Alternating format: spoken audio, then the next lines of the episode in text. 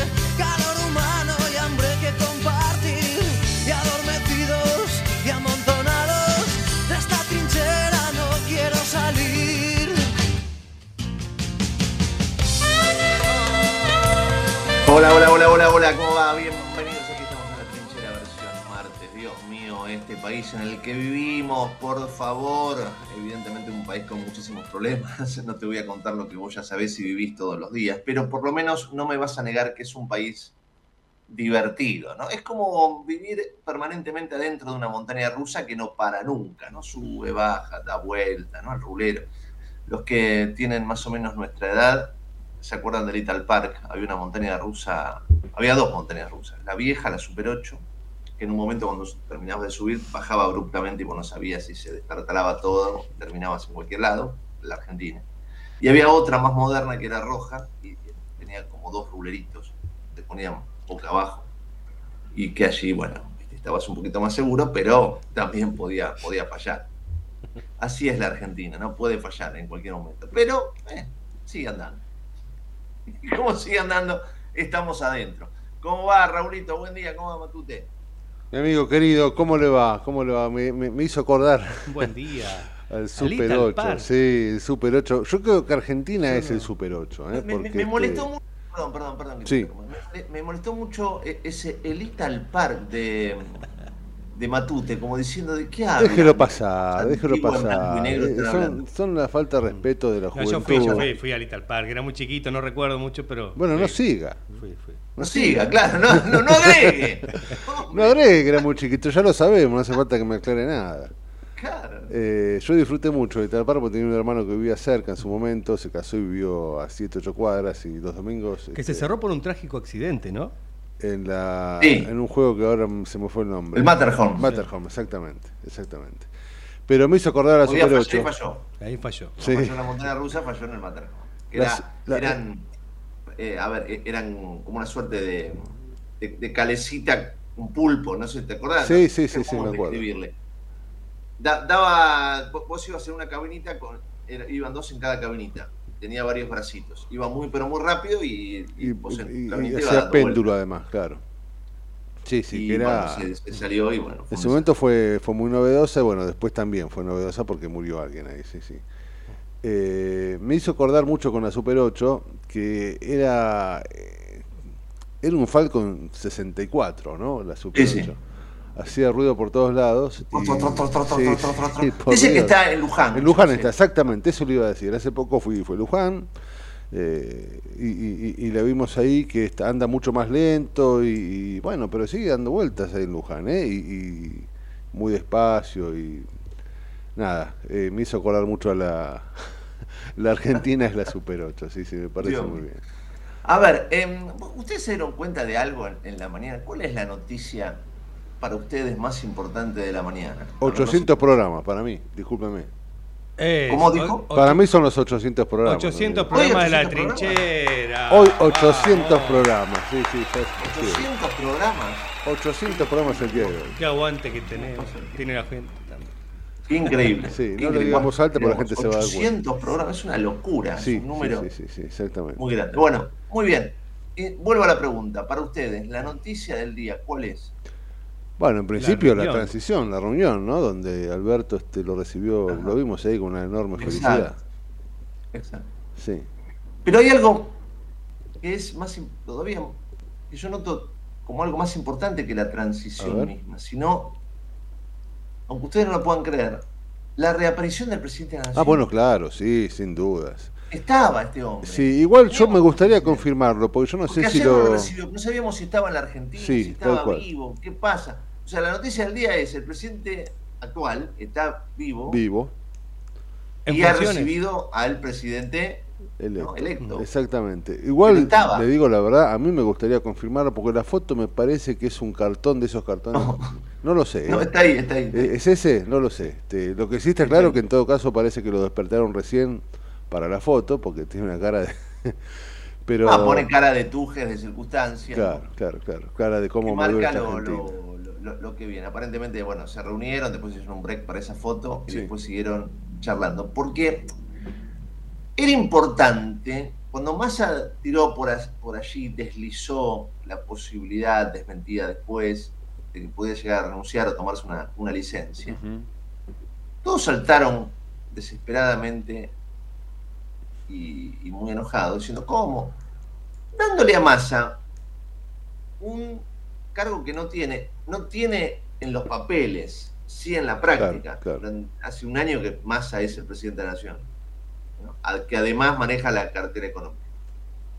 Pero realmente, si se tomaba licencia el, ministro de Economía y aparecía un segundo en la línea sucesoria encargado del traspaso, lo importante es que tuviera el presidente de la República, no Massa. Sin duda. bueno, ahora apareció, apareció el presidente, que es el que quien tiene que hacer esto y encabezar este, este traspaso, ¿no? Más allá de lo formal, de empezar a, coordinar los equipos técnicos que empiezan a charlar de un lado y del otro para coordinar todo de la manera más, eh, más práctica, más, más democrática. Sí, ordenada, ¿no? Este, Cuando se fue Cristina, sinceramente entregaron cualquier cosa. A Macri había carteras que no se habían ido directamente. Sí, ojalá que no lleguemos no, no recibió nunca nadie. Ojalá que no, no suceda eso. Encuentren lo que encuentren y háganse cargo. Exactamente, exactamente. Eso no es democrático. Cristina ni siquiera fue a, entregar el bastón de mando. Sí, un papel. Ahora eh, ha, renunciado a este, este viaje aparentemente a, Nápoles. Usted se, iba a ir en el avión presidencial, con una comitiva, a una conferencia de ella en una universidad de tercer orden, con el avión presidencial, con la guita tuya, no iba a representar a nadie. Entonces, ¿por qué? Bueno, se bajó. Por lo menos hubo, hubo un momento de, decoro, ¿no? No sé si... No sé si, de decoro, si de vergüenza. O, de vergüenza, exactamente. Dijeron, che, no hagamos esta tontería, donde ya su palabra empieza a cobrar cada vez menor valor, ¿no? Digo, me parece a mí que, por más que le pese, hoy la palabra de Cristina, más allá de lo que representa eh, una expresidenta, eh, tiene mucho menos valor o mucho menos interés. Hoy lo, que nos interesa es ver lo que se viene en el futuro, que supuestamente nada tiene que ver con Cristina. Por lo tanto, las palabras que uno espera es de, otra gente, ¿no? Capaz que eso también influyó. Sí, Cristina va a estar en la escena. Y no, no es una cuestión ni de revanchismo, ni de nada, de, nadie. Cristina va a estar en la escena porque tiene que dar explicaciones a la justicia. Ah, bueno, sí, sí, eso. Tiene que dar explicaciones a la justicia y ahora no va a tener fueros evidentemente seguiremos hablando de Cristina Fernández de Kirchner, porque tiene que ir a dar explicaciones, por más que ella no quiera, por más que le parezca que es una campaña de no sé qué y no sé cuánto, hay elementos suficientes para avanzar en una, en una investigación y en, los juicios que se están dando y veremos qué ocurre. Y por supuesto ella lo va a, teñir de campaña, Sarasa, y va a movilizar gente y Sarasa. Sí, sí, sí. Es el de alguna manera. Ese es su sueño, ¿no? Sí. Yo creo que ahora, a partir de ahora, hasta que de alguna manera, por supuesto, no va a ir a una cárcel común en el caso de ser condenada. Ya lo sabemos claramente. en el caso de ser condenada, va a estar muy cómoda en su casa. Sí. Sí, sí, con una custodia y con todo un ballet y un equipo hermoso que la asiste. Sí. Pero de alguna manera yo creo que eh, sueña un poquito ella con eso para hacer una suerte de Lula, eh, preso y, sí, y ahí, yo me animo, no, no sé cuál es tu pensamiento, yo me animo casi sin pensarlo, lo digo, ¿no? Y no soy quien para decir nada, pero yo me animo a, pedir casi como ciudadano que, que los medios no le indilgan a Cristina una posición que ya no tiene. digo, eh, va a ser una ciudadana más con problemas en la justicia. Y punto. Me parece. No, pero no, es así. es, eh, es una persona que ha sido este, dos veces presidenta de la nación, vicepresidenta de la nación. Sí. No, no, no, no puedes. Eh, le tenés que endilgar lo que es. Es una líder político de un sector importante. Sí, yo coincido, pero me parece que el liderazgo lo perdió y me parece que si cuanto más salga en la tele, más, más eh, parecida a Lula bueno, pero Salir a la tele tiene que salir, porque si no, a ver, caemos. El periodismo tiene que hacer lo que tiene que hacer. Y por si ella afronta problemas judiciales, los tenés que cubrir mediáticamente y tenés que hablar de ella. Como hablamos en su momento del proceso judicial contra De la Rúa por la crisis del 2001, por los muertos del 2001. Fue un tratamiento, fue bueno un tratamiento mediático bastante más liviano de Arruga, ¿eh? por, por, por, la personalidad de él, ¿no? Que era... Bueno, pero se, se cubre. Pero yo creo que... El, otro día hablaba Marra, ¿viste? Sí.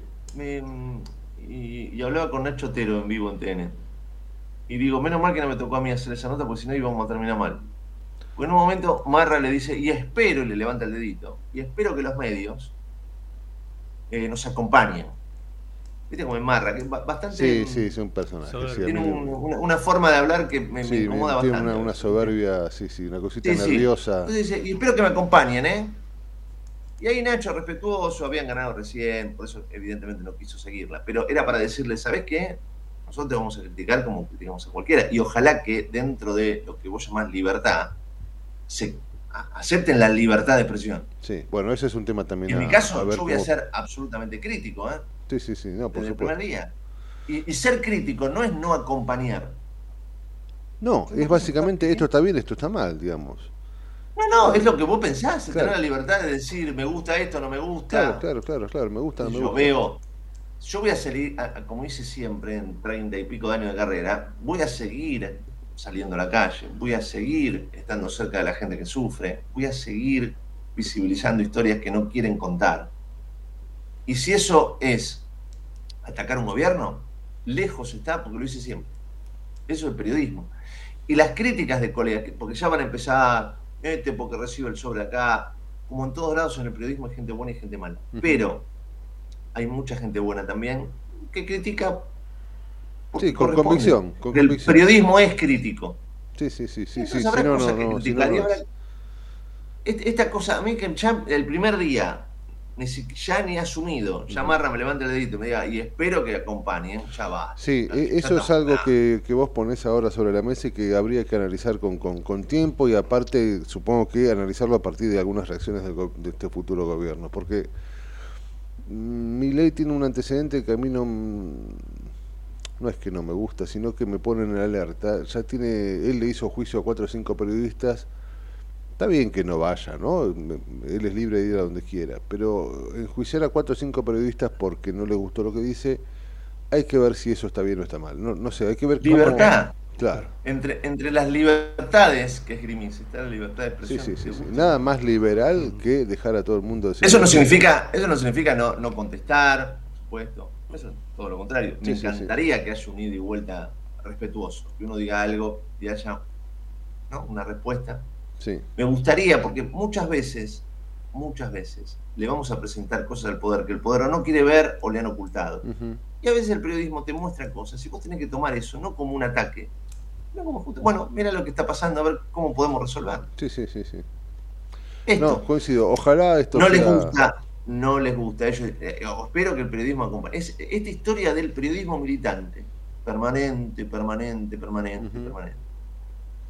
Sí, sí, sí. Bueno. Ahora militarían con los del otro lado, supuestamente. Cosa con la que este. Y sería así tan grave. vamos de un lado al otro, pero termina siendo Claro. lo mismo. Entonces reconozcan que son lo mismo. Son Claro. autoritarios de un lado y del otro de la grieta. sí. Son autoritarios. Sí, sí, sí, sí. Ojalá que no, ojalá que no, ojalá que no. Yo le, doy, le doy crédito hasta tanto veamos algo, ¿no? Pues, ¿Qué sé yo? Bueno, bueno. Ojalá que no. Pero aparte, como vos decís, eh, Javier, este, el presidente electo, Sí. ha hecho juicio, ha enojado mucho con algunos periodistas, pero también es un hombre que, que ha, que ha nacido en medios. O sea, entonces ya sabés cómo es esto. sí. Y vamos a criticar. Y los vamos a criticar. Si esperan asumir sin críticas, No, no, por es una ilusión sonsa. Em, Por supuesto. por supuesto, a ver, Pero abren los juicios, mercados, ¿por qué están abriendo son? En este momento. No, Juicios a realmente. periodistas, ¿por qué son? eh, Tengo entendido que es por haberlo llamado nazi. sí, o por- sí, sí, sí, sí. Uno sea, fue porque le, le dijo también- nazi, eh, que no sé qué periodista radio leí. y Yo no niego que hay, hay, hay aseveraciones que son una barbaridad. Vos no podés llamar Son nazi. agravios que, claro. No, por Ni supuesto, a, ni seas a- periodista ni o a seas. Este, ni a nadie. Exacto. porque básicamente eso es bajarle el valor a Sí, lo sí, que sí, fue el holocausto y, y la barbaridad de una época negra en la historia, en la historia mundial. Ujú. Entonces, ¿viste? puede. eh, Acá se usa el término nazi como viste cualquier cosa. El verdulero subió los precios. ¡Nazi! Sí, no, Ah, pues no, no se tiene, no se tiene idea de lo que generó eso, sí, sí, sí. no, Claro. no tienen idea de lo que están diciendo. Sí. Entonces, digo, bueno, a veces un correctivo en ese sentido sí, porque vos no podés decir cualquier cosa. Pero digo, dentro de la, de, de- de la crítica, bueno, eh, te la tenés que bancar. Sí, sí, dentro del respeto que marca la ley, este, lo dijo él, ¿no? Que fue una frase de General Perón cuando asumió. Dentro de la ley todo, fuera No, de la no- ley. no quiero meterme en lo que ya dijimos muchas veces. El, el- el poder quiere que el, que el periodismo aplauda permanentemente. O que e- equipare. Que hoy, por ejemplo, hoy, no sé, por, decirte una, una pavada, que hoy estemos todos hablando de qué bonito cuando Milei bajó del auto A y saludó a los chicos, del micro. Claro, Bueno, está bien. Fue, fue, sí. Fue lindo, ojalá que haya sido espontáneo por parte de los Sí. chicos.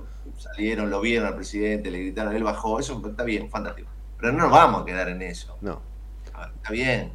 no, no. Recordemos lo, lo, eh, lo, lo que hacía en su momento antes de asumir y apenas asumió Néstor, que era el tipo que rompía el co- protocolo y se iba a saludar con la Bueno, gente. sí, está bien, hasta ahí. Y viste, tampoco, a mí, a mí me importa O sea, que que- saluda a El gente. país está muy mal. Claro.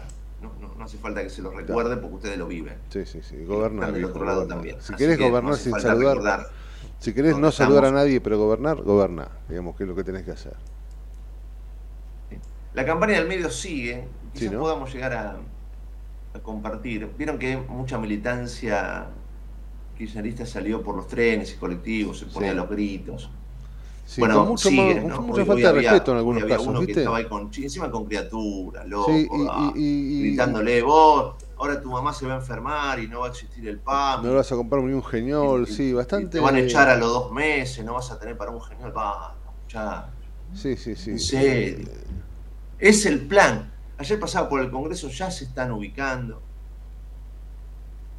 A mí eso me da, eso me da, me da rabia. Ni asumió, no le van a dar tiempo ni de respirar. Y evidentemente, la, la- la situación del país amerita otra cosa. Amerita que se empuje para adelante, que se empuje para adelante de todos desde el lugar que tenemos, criticando, trabajando, esforzándonos, buscando laburo, pensando en nuestros hijos, pensando en nuestros, en nuestros nietos, capacitándonos todos los días, siendo buena gente. Si este muchacho todavía no asumió y ya le vas a empezar a tirar piedra en el Congreso, vas a cortar las calles, vas a organizar todo quilombo y tu vida va a ser oscuridad, no es el camino. No, no, eh, de hecho es antidemocrático eso, ¿no? No es el camino. Si ya estamos organizando ponerle todas las piedras posibles en el camino, no es democrático. No es democrático. En dos años hay elecciones, en cuatro vuelven a haber elecciones. Em, lo, lo dice Ricardo Roa. Quiero terminar mi editorial. Mm. No es una editorial, es un pensamiento con ustedes. leía, me levanté temprano, como siempre, leo, leo los diarios. Es muy interesante lo que dice Ricardo Roa. No ganó la ultraderecha. Lo decíamos ayer en el programa. Mm. No ganó la ultraderecha por la ultraderecha misma. La gente no lo votó a mi ley ni porque es simpático, ni porque le gusta cómo usa el pelo, ni porque le gusta cómo habla, ni porque le gusta lo que dice, ni por ninguna razón extraña. Lo votó porque hizo sonar el escarmiento. Sí, sí, sí. Mi ley está en el poder por culpa de los que estaban antes. Terminemos con esto de no, no bajó de un, de un, de un ovni. El gobierno que se va es el peor gobierno de la historia democrática, mirando el índice que vos quieras mirar. Y han sido un desastre. Todos, oficialismo y oposición, junto por el cambio, mirá cómo está ahora. Bueno, evidentemente mi ley tendrá, necesita ¿no? armar gobierno y por supuesto allí estará Mauricio Macri y parte de, de Juntos por el Cambio acompañando, por lo menos en el principio, parte del proceso que arranca porque políticamente necesitas una estructura. Pero digo, la gente votó como votó porque está harta de vivir como vivimos. Que nadie se confunda. No votaron a una figura por lo que dice. Sí, sí, sí. Votaron en contra de los que están. Hizo sonar el escarmiento. Y entonces, si sos democrático, tenés que darte cuenta que la solución no es salir a la calle a romper todo. Tal cual. Porque Ojalá gusta. suceda. Porque Ojalá. los que estaban, que te representaban a vos, hicieron pelota al país. Y entonces, no te digo que vayas a la calle a tirar flores. No. No te digo que no, no critiques. Por supuesto que no. Libertad de expresión. Ahora, poner piedra, romper todo desde el día uno, piquetear el país, joder y joder y joder y joder y joder. No. Ahora va a aparecer la CGT, quizás. Y seguramente se va a poner en alerta y, y El tema es que los conocemos, ¿entendés? Sa- Sabemos que se lo vamos a decir, pero son tan, tan caraduras que van a levantar el dedo y decir, no, nosotros siempre estuvimos, no, no estuvieron. ¿Sabes, sabés que no? Hace cuatro años que mucha gente no está. Sí, sí. Hace, hace cuatro años que muchos de los que van a joder dentro de pocos días no estuvieron. Sí, es verdad. Hay que tener Em, cuidado con eso, es cierto. Y pasa que mucho. Diez y media, eh, dale, arrancamos con todo. En el medio del caos, pero con buena información. Metete con nosotros a La Trinchera, en pleno corazón de Buenos Aires, con la conducción de Gustavo Tubio. La Trinchera, por ecomedios.com y AM1220. Tus vacaciones en Tigre tienen naturaleza, tienen río, también tienen gastronomía de primera calidad y buenos lugares para quedarte. Tienen aventura, si te animás. Tus vacaciones en Tigre tienen arte e historia. Tus vacaciones en Tigre tienen todo lo que buscas. Tus vacaciones en Tigre. Tigre, municipio.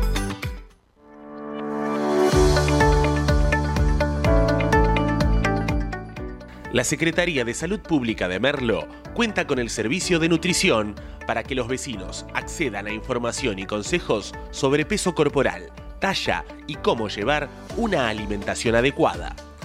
Acércate a las unidades sanitarias que cuentan con el servicio de nutrición para recibir información y asesoramiento. Entérate el listado ingresando a www.merlo.gov.ar barra nutrición. Gobierno del Pueblo de Merlo. Intendencia Menéndez. ¿Sabías que todos los accidentes por inhalación de monóxido de carbono son evitables? Chequea que la llama de tus artefactos sea siempre azul. No olvides ventilar los ambientes de tu hogar todos los días, verificando que las rejillas cuenten con salida al exterior y las ventilaciones no estén tapadas ni sucias. Y controla las instalaciones internas con un gasista matriculado. Con estos consejos, proteges a tu familia. Metrogas, damos calor. Vacía y cepilla los recipientes que acumulen agua. Tira agua hirviendo en desagües y rejillas y coloca mosquiteros. Juntos podemos prevenir el dengue. Más información en buenosaires.gov.ar barra dengue. Buenos Aires Ciudad.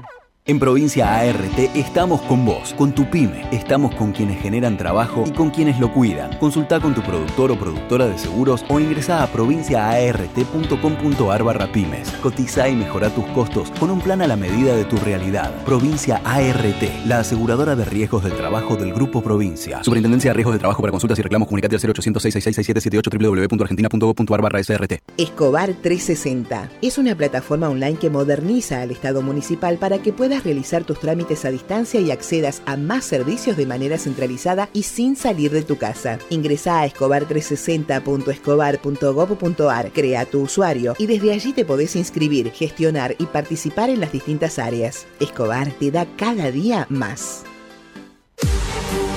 En Ezeiza sumamos 100 patrulleros nuevos para la prevención del delito. Con más seguridad, seguimos para adelante.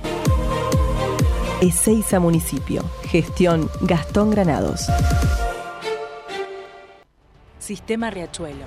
Gracias a esta mega obra, vamos a seguir ampliando la red de cloacas para llegar a más argentinos y argentinas con obras básicas que garantizan el derecho a la salud y a un ambiente sano, saldando una deuda del pasado, mirando hacia el futuro. AISA, lo bueno del agua llega. En el 2023, Almirante Brown cumple 150 años y lo festejamos con obras históricas como los pasos bajo nivel de San Martín, Calzada y Longchamps, el viaducto de Ruta 4 y Rotonda Los Pinos, el primer edificio de aulas y la estación de trenes de la universidad y la nueva avenida Capitán Olivera. En este nuevo aniversario, seguimos trabajando por el Brown que soñamos y que nos merecemos. Todos somos Brown. De 10 a 12 entra a la trinchera que hay lugar. En la trinchera, con Gustavo Tubio.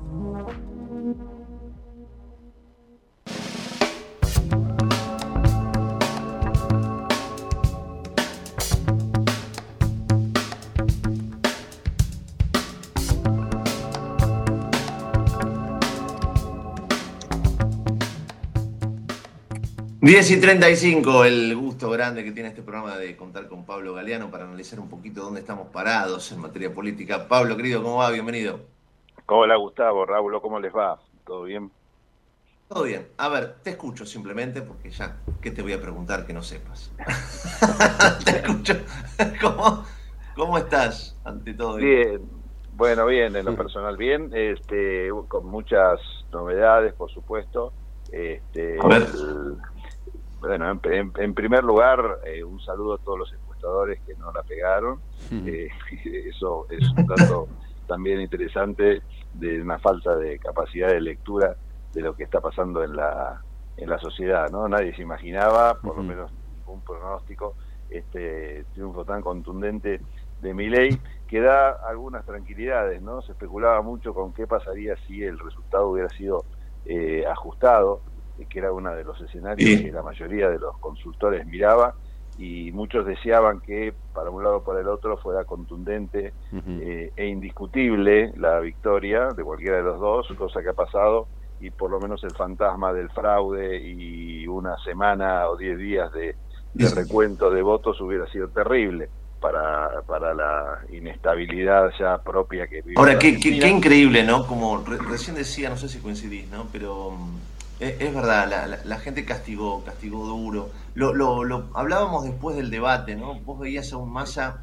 claro, Massa hablaba como ya presidente electo, veías a, a- a un tipo profesional, y del otro lado veías a un Milei que evidentemente no se comió 873 millones de cachetazos en ese, en ese debate, y uno creía que por ahí podía haber una diferencia o podía marcar una diferencia ese debate. Y vos Claro. todo lo contrario, ¿no? La- quedó claro que la gente lo- no quiere eh, político profesional, quiere otra cosa y está enojada, muy enojada, muy caliente y con razón, ¿no? Sobran, sobran los motivos, como dice Sabina, para estar enojados. No, no sé si coincidís con esto, te, te tiro como una idea que yo decía al principio, después te, te escucho a vos. Claro. Digo, no es que ganó la ultraderecha, eh, la gente está enojada y votó lo, lo- a ver, todo lo contrario a lo que está viviendo para ver si alguien puede venir y cambiar un poco ¿no? cómo, cómo estamos viviendo. sí. Sí, lo que pasó contradice todos los manuales de, marketing político habidos y por haber. ¿no? Se supone que el ganador del debate eh, arrastra ese esa victoria momentánea después al, resto de la campaña, cosa que no pasó. Eh, la gente no le, no le creyó a, a Massa, por más que objetivamente, como vos decís, ¿no? Se vio un ley totalmente contradictorio y, y, poco apto, en todo caso, para entender cómo, cómo se maneja el Estado. Una paradoja cuando pretendía o pretende ser jefe de Estado alguien que desconoce cómo se maneja el Estado. Sin embargo, y a pesar de todo esto, eh, es lo que vos decís, ¿no? La gente como que va por otro carril que se aleja del, de, lo razonable, en todo caso. Fruto de todo esto, ¿no? De una situación económica de un gobierno que ha sido muy malo, el de Alberto Fernández, eh, que no ha demostrado estar a, las alturas de la, a la altura de las circunstancias, que, no gestionó bien y después, bueno, los manotazos de ahogados Sergio Massa con una eh, metralleta de, medidas para tratar de paliar lo impaliable, porque en realidad son medidas eh, que se tomaron sobre el final del gobierno. Distinto hubiera sido seguramente si alguna de esas medidas se hubiera tomado eh, al, comienzo o antes, mm. porque eran medidas realmente que aliviaban un poco el bolsillo de la gente, pero claro, la gente igualmente no creyó en que esto sea la, la, real solución, sino que lo vio claramente como una estrategia desesperada de campaña. Así que bueno, eso, todo eso y todo el análisis que seguramente en estos días se están haciendo explican un poco el triunfo de, de Milei, que más que por la capacidad o, o por lo que haya hecho Milei, que parece haber hecho todo lo contrario para, para, que, para ganar, ¿no? Este, terminó ganando, o sea, más por desmérito de la gestión y por la situación económica general terriblemente mala eh, que estamos viviendo que por mérito propio.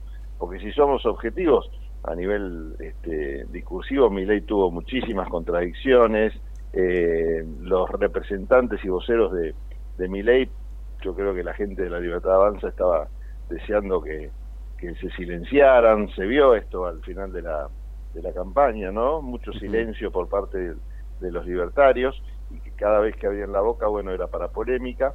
Sin embargo, y a pesar de todo esto, la gente eh, cansada seguramente de, la situación económica, que es lo principal para mí, y después de la eh, del historial también de, lo que es el kirchnerismo, enojado con el kirchnerismo, con, con la, no solo con la gestión, sino con todo lo que implica el, peronismo para el país, eh, de una clara señal de que, bueno, de que esto no quieren. Lo cual no quiere decir que quieran por ahí, quizás, y vamos a ver en el transcurso de los días de la, de la gestión de, de mi ley, eh, no sé hasta qué punto también un convencimiento total de que las políticas que ya medianamente ha, anunciado él sean lo que realmente están deseando o esperando, ¿no? Porque no creo que nadie quiera los ajustes, que nadie quiera este, el, cierre de algunas empresas o bueno o, algunas de las situaciones que está planteando mi ley, que habrá que ver cómo,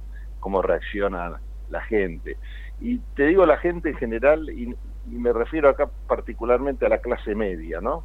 Recordemos que la clase media fue la que en su momento este, levantó las cacerolas cuando le empezaron a tocar el bolsillo y terminó el 2001 como terminó, este, eh, con la crisis de los partidos políticos, fruto también de una situación económica eh, complicada. Yo creo que esto lo tienen en, en, la agenda los, los libertarios para no repetir esas experiencias, pero creo que si hay una, un sector que se puede levantar de manos en algún momento contra alguna de las medidas que mi ley promete eh, llevar a cabo en función de, reformas importantes a nivel Estado que pueden impactar en el bolsillo, eh, ya no, no, va a ser, creo, esa revolución, si es que se da, de la mano de los que menos tienen, como muchos suponen, sino me parece de la clase media. Yo creo que hay que poner el, el ojo en eso, ¿no? ¿Cómo va a impactar un sinceramiento como se lo, se lo, se lo presenta de tarifas, cómo va a impactar eh, los temas que tienen que ver con la gente que está hoy alquilando a duras penas, llegando al alquiler, eh, cuando se libere de alguna manera ese, ese particular mercado, eh, cómo va a impactar el precio de la nafta cuando haya que salir con el auto a cargar nafta y te encuentres con una tarifa que, que no sea la actual, más allá de la discusión si tiene que ser o no, me estoy refiriendo al bolsillo, ¿no? ¿Cómo va a impactar eso y qué reacción y qué nivel de, soporte va a tener mi ley cuando sabemos que la gente votó no convencida por lo que decía mi ley, al contrario, sino por el enojo que tenía y el decir basta a lo que estaba pasando. ¿no? Eh, eh, digamos, en ese sentido ya ganó, la clase media ya ganó el votante de mi ley, eh, sacando a lo que es el, el peronismo del poder. Ahora, la gran pregunta que tenemos es qué va a pasar cuando mi ley empiece a gestionar, si es que puede gestionar también, que es otro tema, tal cual quiere, ¿no? Porque ahí, bueno, está el rol del Congreso, que es un Congreso que se encuentra bastante atomizado, eh, bastante dividido, por más que los colores te muestran fuerte Unión por la Patria, hay que ver qué pasa con esos diputados, cómo juegan. Juntos por el Cambio particularmente después de la salida de, Lilita Carrión, no es el, Junto por el Cambio que, que hoy por hoy te muestran los gráficos, porque va a estar dividido, ahí tenés dividido también el radicalismo entre los que eh, se sumaron a apoyar a, a Macri, a Milei, y los que no, no quieren saber nada, seguramente van a ser un bloque que va a estar dividido entre opositores y no opositores, con la libertad avanza bastante debilitada, en, diputados y en senadores particularmente. Este, y bueno, la izquierda con una representación mínima, pero que seguramente no va a acompañar ninguna de las, de las medidas. Entonces, bueno, es un gobierno que va a estar eh, complicado ya desde el mapa político. Va a tener una primavera, como todo gobierno, ¿no? con algunos apoyos, no solo de su base electoral, sino también en función de este Congreso que va a estar dividido y bueno, seguramente le va a costar ser este, oposición. Pero bueno, está todo por verse. Este, la verdad que, no se pueden sacar muchas conclusiones de lo que de lo que ha pasado. Me pareció buena la foto de Alberto con Milei, una muestra de sensatez y de madurez política. Con Cristina Kirchner esa foto no hubiera existido, por ejemplo, sentados, en, eh, por más cara de serios que tengan, no me lo imagino. Creo que en ese sentido va a ser una transición más tranquila y más y, más una transición de las que esperamos. Y, en función de eso también es un mensaje para, para la sociedad no como que, esa, esa bajar un poco el nivel de, crispación y violencia este, que creo que en, Cristina Kirchner y en Macri tuvieron eh, dos protagonistas que son eh, que son claramente ellos, ¿no? Los que han logrado esa esa grieta terrible que explica también un poco el triunfo de una posición que uno podría denominar eh, extrema como la de la de Milei. Veremos qué, qué pasa si puede subsanar esta esta distancia y, y, esta beligerancia el gobierno de Milei, que creo que tiene dos o tres personas interesantes para lograr un poco que esa que, que este nuevo gobierno no sea un gobierno tan de, de crispación a pesar de, las formas de mi ley, como lo fue quizás el kirchnerismo más puro, ¿no? Ahí tenés dos figuras que son importantes, Randazo, está hablando que puede llegar a ser presidente de la Cámara de Diputados, que es un hombre de diálogo, cercano a mi ley, pero no, no alejado de, del resto del peronismo, esto sería una buena ficha, y Guillermo Francos también, que tiene buena relación, que se habla que sería el ministro del Interior, con la, con la dirigencia política del interior. Eh, me parecen dos figuras claves, por lo menos, para tratar de, negociar o de hablar con lo que tanto mi ley detesta, que es la casa política, que es necesaria, obviamente, para tener un gobierno medianamente... Sabes que lo, voy a dejar a Raúl que quiera hacerte varias preguntas, pero mientras te escuchaba atentamente, eh, hoy decía, recordaba lo que dije al principio, ¿no? La gran noticia del día es que hoy reapareció el presidente de la Nación o sea, estaba, ¿no? Este muchacho, había, había, teníamos un presidente, no sabíamos dónde estaba, hoy apareció está, está ahí. Y creo que en, el futuro, en el, en el busto de, Alberto Fernández, va a decir Alberto Fernández y abajo destruyó el kirchnerismo. Digo, ¿no? Como. Sí. Nada más, porque después otra cosa, ¿qué hizo? Se me ha recordado como quien estuvo ahí en el final de un ciclo. Eh, nada, un pensamiento. Yo creo que sí, sí, si jugamos a hacer futurismo, yo creo que se lo va a recordar por varias cosas Alberto Fernández, como el que no pudo, eh, si bien está bien, irónicamente es el que destruyó al, peronismo, yo creo que, que no pudo... No, el kirchnerismo. Bueno, ahí disiento un poquito, porque yo creo que si Alberto Fernández destruyó el kirchnerismo, la posibilidad de que el, de, que el kirchnerismo o el masismo, ya no sé cómo definirlo, ganara en estas elecciones, también es cierto que el triunfo de Milei, y esto lo, decíamos muchas mm. veces, eh, yo creo que si había una, una ficha, una, una, una fecha, perdón, de, de defunción clara del, del kirchnerismo, era el día que ganaba Massa. Mm. Eh, porque realmente iba a liderar ese espacio del masismo y no había demasiado lugar para el kirchnerismo en ese, en ese armado, ¿no? Ni siquiera en la provincia de Buenos Aires, con Axel Kicillof triunfante, yo creo que hubiera eh, ahí un germen de, posibilidad de, reconstrucción del kirchnerismo como tal. Ahora yo creo que sí, yo creo que sí, porque claramente Massa no va a ser el líder de la, del espacio opositor después de semejante derrota, eh, y, creo que la única que tiene posibilidades, no inmediatas, pero sí en un futuro bastante cercano, de, decir, bueno, yo les avisé, ustedes no me escucharon, eh, no son los fabulosos Cadillacs, sino que es Cristina Kirchner. Me parece que, que, en este escenario, eh, paradójicamente, queda muy bien parada como, como una líder de un espacio que hoy no tiene insisto, liderazgo, ¿no? Porque claramente no es Guillermo Moreno, claramente no es nadie del masismo, eh, nadie que haya participado activamente de esta campaña puede decir eh, vamos a capitalizar o a ordenar todo. En cambio, me parece que Cristina es un factor de, de orden para el, para el opositor, para el que no está contento con estos resultados, y, y me parece que puede, puede llegar a, a resurgir. O sea que este triunfo de mi ley auguro que hace que tengamos kirchnerismo para rato. este, aunque a pesar de que todos lo, dan por muerto, me parece que ahora este, ante algunas medidas que quizás sean antipopulares o bueno, toquen el bolsillo, me parece que Cristina tiene margen para aparecer. Algún operativo clamor, me imagino en, en algún momento, este, no me lo imagino como un disparate.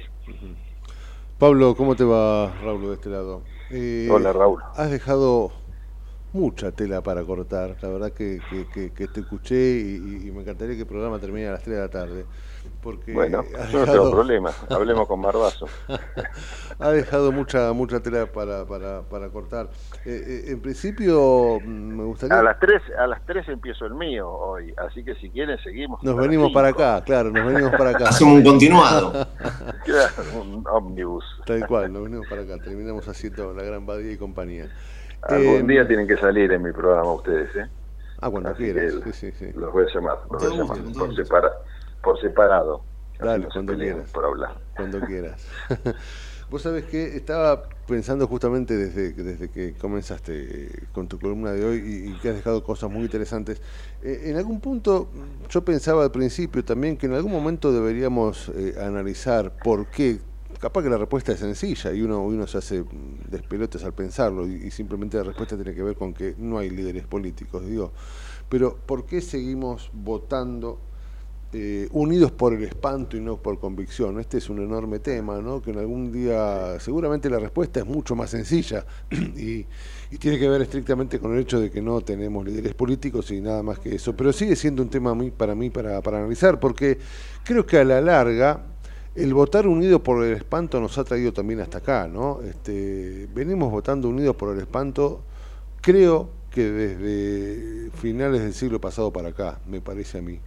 Y, en definitiva no sé si, si, genera resultados, no sé, a, la vista está el país que tenemos, pero eso es un pensamiento personal. No sé qué pensás de eso vos.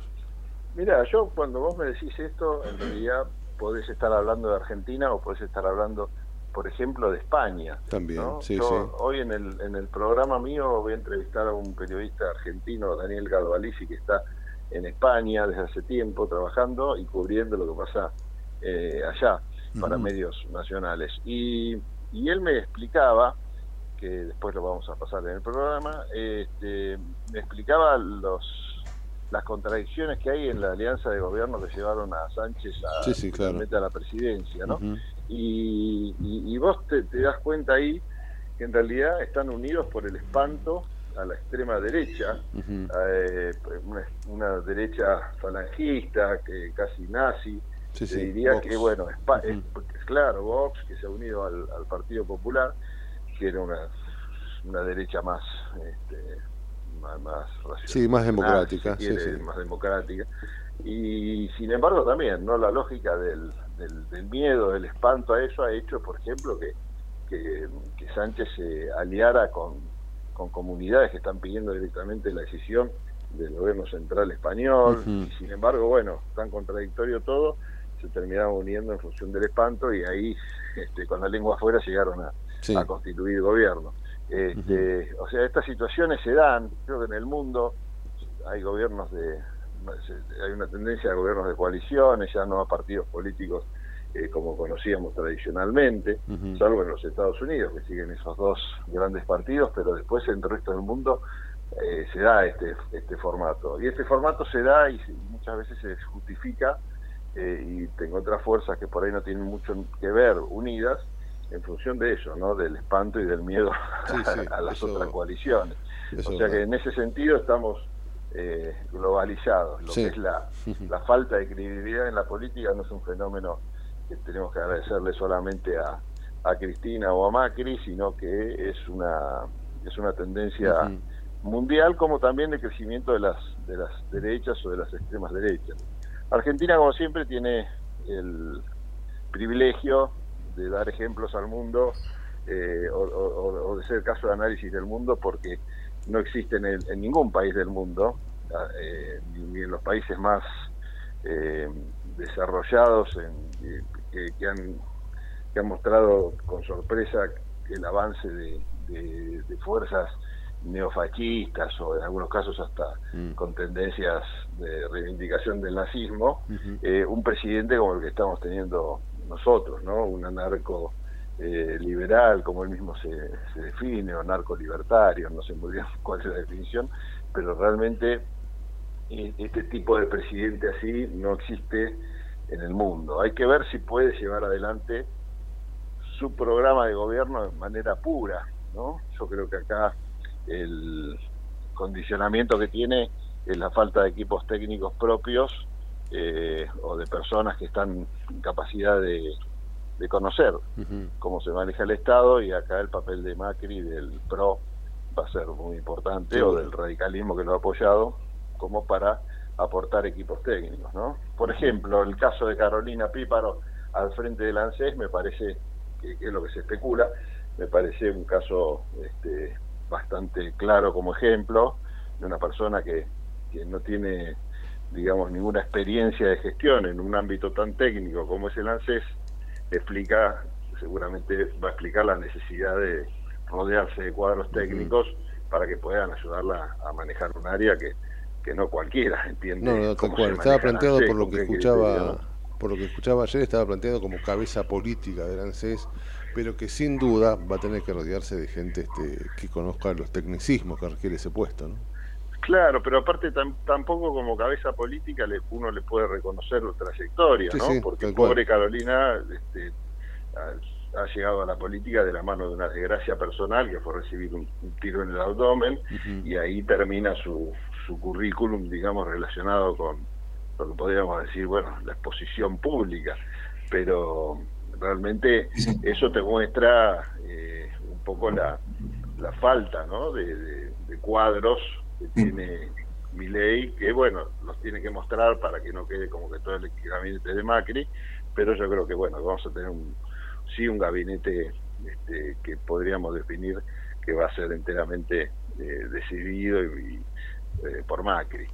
De hecho, esto generó algunos problemas en las primeras horas de, de gobierno electo, porque eh, Milei arrojó algunos nombres, hasta nombres del, del propio espacio de Macri, del PRO, eh, sin consultarlo a Macri, entonces esto habría generado alguna, algunos chispazos que me parece que la carta que publicó eh, Milei como presidente electo, donde dice, bueno, no vamos a hablar más de nombres, vamos Mm. recién el 10 de diciembre a decir quiénes son, responde a esto, ¿no? A decir, bueno, bajemos un poco el, eh, el- el- los anuncios en cuanto a las personas, porque todavía falta mucho eh, por hablar. Quería, yo quería volver un poquito a esto que, que charlábamos recién. Cuando yo te decía que eh, Al- Alberto iba a ser conocido como, como el líder del, del final de, de esta etapa del kirchnerismo, ¿no? Y, y- y te decía que ojo con el peronismo. Digo, porque yo no eh, vu- vu- vuelvo a esto, ¿no? Yo creo que el peronismo se está reacomodando. Y recién hasta lo nombrabas, ¿no? Por ejemplo, ahí lo tenés a Schiaretti, que si bien ahora quizás empezó tarde, obviamente era un momento muy particular, pero evidentemente me parece que está encabezando un nuevo peronismo y Randazo lo tenés allí, ¿no? Cerca del poder, veremos si juega o no algún papel, pero me parece que son, eh, por supuesto, quizás ciertos sectores del kirchnerismo se conviertan en el ala dura, crítica, ¿no? Tira piedras, etcétera. Pero digo, el peronismo, quizás allí en la figura de Schiaretti y de Randazzo puedan llegar a, a reacomodar ciertas cosas en un espacio histórico, ¿no? Sí, es complicado si Randazo eh, Es funcionario. asume la, presi- la presidencia del- del- de la Cámara de Diputados. En ese sentido va a ser medio extraño porque Randazo no es un convencido de todas las políticas de Milei. La verdad es esa. Y el rol del presidente de la Cámara de Diputados en un Congreso tan dividido Tiene que ser duro, tratar duro. de convencer, claro, a todos los diputados que tienen que votarle las leyes a Milei. Entonces un tipo que no está muy convencido de, de lo que tiene que convencer, bueno, ya es medio difícil. Y también si Randazo ocupa ese papel, bueno, creo que el rol ese de opositor de Schiaretti, no, Sí, no por hay eso que olvidar veremos. que Randazo es Schiaretti, este, pues, pero bueno, son etapas, porque por ahí al principio empieza así, después se pelea y reco- reconstruye. No, pero ap- aparte Milei lo, lo pone a Randazo hablando de cuando fue funcionario, que estuvo al frente de ciertas campañas que tuvieron cierto éxito y que Éxito. terminaron. eh, me parece que no sé, si- realmente no sé si lo quiere como, como un, un dirigente político en la Cámara de Diputados. Veremos, veremos. Querido Pablo, excelente. eh, son las 11 de la mañana. La, seguimos cuando quieras. Un placer tenerte Dale, I- igualmente, abrazo. Abrazo enorme. Abrazo grande. Pablo Galeano, las 11 en punto de la mañana, las noticias con Matías Urta. En el medio del caos, pero con buena información. Metete con nosotros a La Trinchera, en pleno corazón de Buenos Aires, con la conducción de Gustavo Tubio. La Trinchera, por ecomedios.com y AM1220. ¿Tenés una salidita pero también tenés que ahorrar? Tenés tu cuenta Move gratis y la app Galicia para encontrar promos cerca tuyo. Tenés Galicia. Esta comunicación no tiene el carácter de asesoramiento o recomendación por parte de Banco Galicia para seguir alguna acción específica sujeta a aprobación de requisitos legales y comerciales, bases y condiciones en www.galicia.ar. ¿Qué es lo que hace a este municipio distinto? ¿Será su salud y que nos cuidamos entre todos? ¿Los parques y el deporte? ¿Será que vivimos rodeados de verde? Sí, porque la calidad de vida hace todo distinto. San Isidro, municipio. Morón es más prevención. Ante cualquier emergencia, ahora podés pedir presencia de policía, SAME o bomberos con un solo clic. Descarga la aplicación Morón Alerta y un móvil se acercará inmediatamente a donde estés. No lo dudes. Morón Alerta, en la tienda de tu celular. Municipio de Morón, corazón del oeste. Ingresá a Edesur, cambia a factura digital y colabora con el medio ambiente reduciendo tu consumo de papel. Es un pequeño gran cambio para un mundo más sustentable. Adherite en edesur.com.ar o en la app Edesur en tu celular. En noviembre, Rosario se llena de bailes, música y comidas típicas. En la fiesta de colectividades más grande del país. Te esperamos en el Parque a la Bandera. Vení a disfrutar de los sabores y las expresiones culturales de más de 50 colectividades. Conoce más en www.rosario.gov.ar barra colectividades. Invitan Asociación de Colectividades Extranjeras de Rosario, Ente Turístico Rosario y Municipalidad de Rosario. En Ituzaingó trabajamos todos los días para ofrecerte un sistema de salud local, gratuito y de calidad. ¿Ya conoces el Centro de Diagnóstico Municipal? Un espacio gratuito de atención médica preventiva para el cuidado de tu salud. Laboratorio, radiologías, mamografías, ecografías y mucho más. Conoce más ingresando a miituzaingó.gov.ar. La salud en tu ciudad. Secretaría de Seguridad. Teléfonos útiles José Cepaz. Emergencias 911. Comando Patrulla 02320 440005. Comisaría Primera 02320 422 111. Comisaría Segunda 02320 466 661. Comisaría Tercera 02320 446002. Bomberos José Cepaz 02320 422222. Ambulancias 02320 439300. Secretaría de Seguridad 02320 447464. Defensa Civil 02320 441900. COM 02320 433856. Emergencias COVID 107 147 11 56 18 30 25 y 11 56 18 30 66. José Cepaz Municipalidad. Intendencia Mario Ishi. En Lanús tenemos actitud verde. Estamos recuperando 25 plazas y parques del municipio, con nuevos espacios verdes, estaciones de juegos para chicos y mayor seguridad para nuestros vecinos. Informate en lanús.gov.ar. Lanús nos une.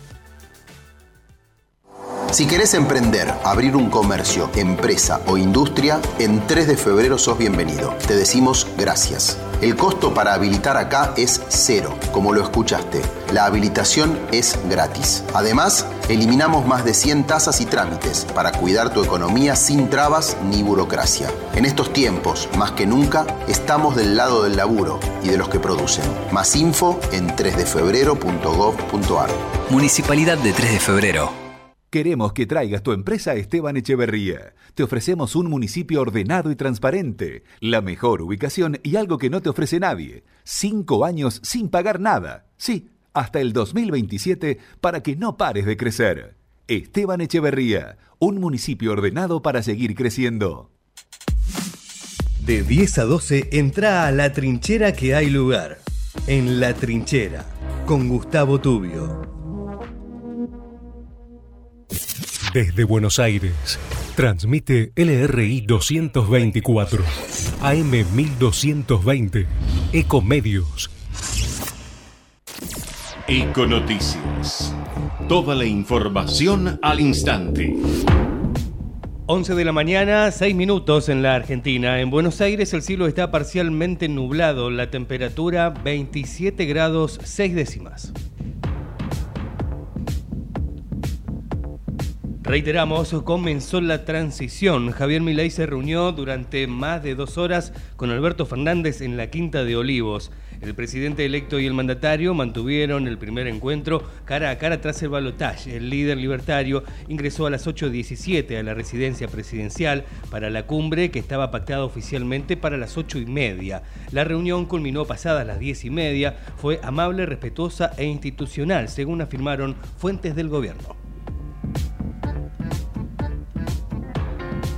Unidad Piquetera realizará un plenario nacional en Parque Lesama. El Comité Ejecutivo del Partido Obrero anunció que este jueves organizaciones piqueteras realizarán en el Parque Lesama un plenario contra el ajuste. Según piensan, realizará el presidente electo Javier Milei.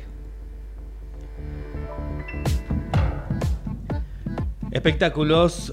Eruca Sativa abrirá los conciertos de Roger Waters en River. El trío rockero Eruca Sativa subirá al escenario a las 19.45 durante el show de apertura de los recitales que el ex líder de Pink Floyd ofrecerá este martes y miércoles.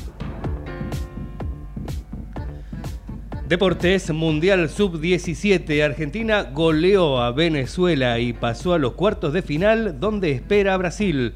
Los dirigidos por Diego Placente vencieron 5 a 0 al seleccionado Vinotinto con tantos de Santiago López, de Agustín Ruberto en dos oportunidades y de Claudio Echeverri. 10 de la mañana, 7 minutos en todo el país. En Buenos Aires el cielo está parcialmente nublado, la temperatura 26 grados 2 décimas, humedad 32%. La mejor información pasó por Econoticias, ecomedios.com. Desde Buenos Aires, transmite LRI 224, AM 1220, Ecomedios. ¿Cuándo fue la última vez que te tomaste un respiro para ver un amanecer? Descubriendo lugares distintos que te hacen soñar, emocionar. Lugares que se convierten en felicidad cuando compartís ese momento con amigos. ¿Cuánto hace que no te tomas un respiro para descubrir algo distinto? Catamarca es mucho más que un destino. ¿Cómo prevenir dengue, zika y chikungunya? Sin criaderos no hay dengue. Limpia tu patio de objetos que acumulen agua. Elimina agua estancada de recipientes. Reemplaza con tierra o arena el agua de tus flores. Tapa los tanques de agua y cisternas. Tira y perfora llantas para que no acumulen agua. Limpia floreros y bebederos. Recordá, sin criaderos no hay dengue. Intendencia Menéndez. En AUSA no paramos de hacer. Concretamos más de 40 horas en la ciudad para hacer tu vida más fácil. Obras necesarias como Paseo del Bajo, los viaductos Mitre, Tigre y San Martín y los 29 pasos bajo nivel. Obras que también reducen los niveles de contaminación ambiental por la disminución de los tiempos de tránsito. Rediseñamos la movilidad para hacer tu vida más fácil. AUSA, Autopistas Urbanas. Transitando el futuro. American and Merit Hoteles. Primera cadena hotelera argentina. 3, 4 y 5 estrellas. Más de 20 destinos de Argentina y el Cono Sur. Aprovecha el código promocional Puro Branding con el 10% de descuento para los hoteles Amerian Córdoba Park, Amerian Executive Córdoba, Amerian Buenos Aires Park, Merit San Telmo y Amerian Executive Mendoza Hotel hasta fin de año.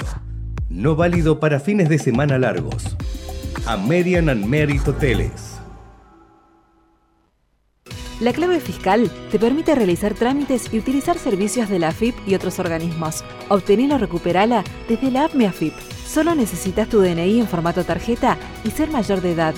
Recordá que es personal, privada e intransferible. Más info en afip.gov.ar barra clave fiscal. AFIP, Argentina Presidencia. Informate en ecomedios.com. Seguinos en Instagram, arroba ecomedios.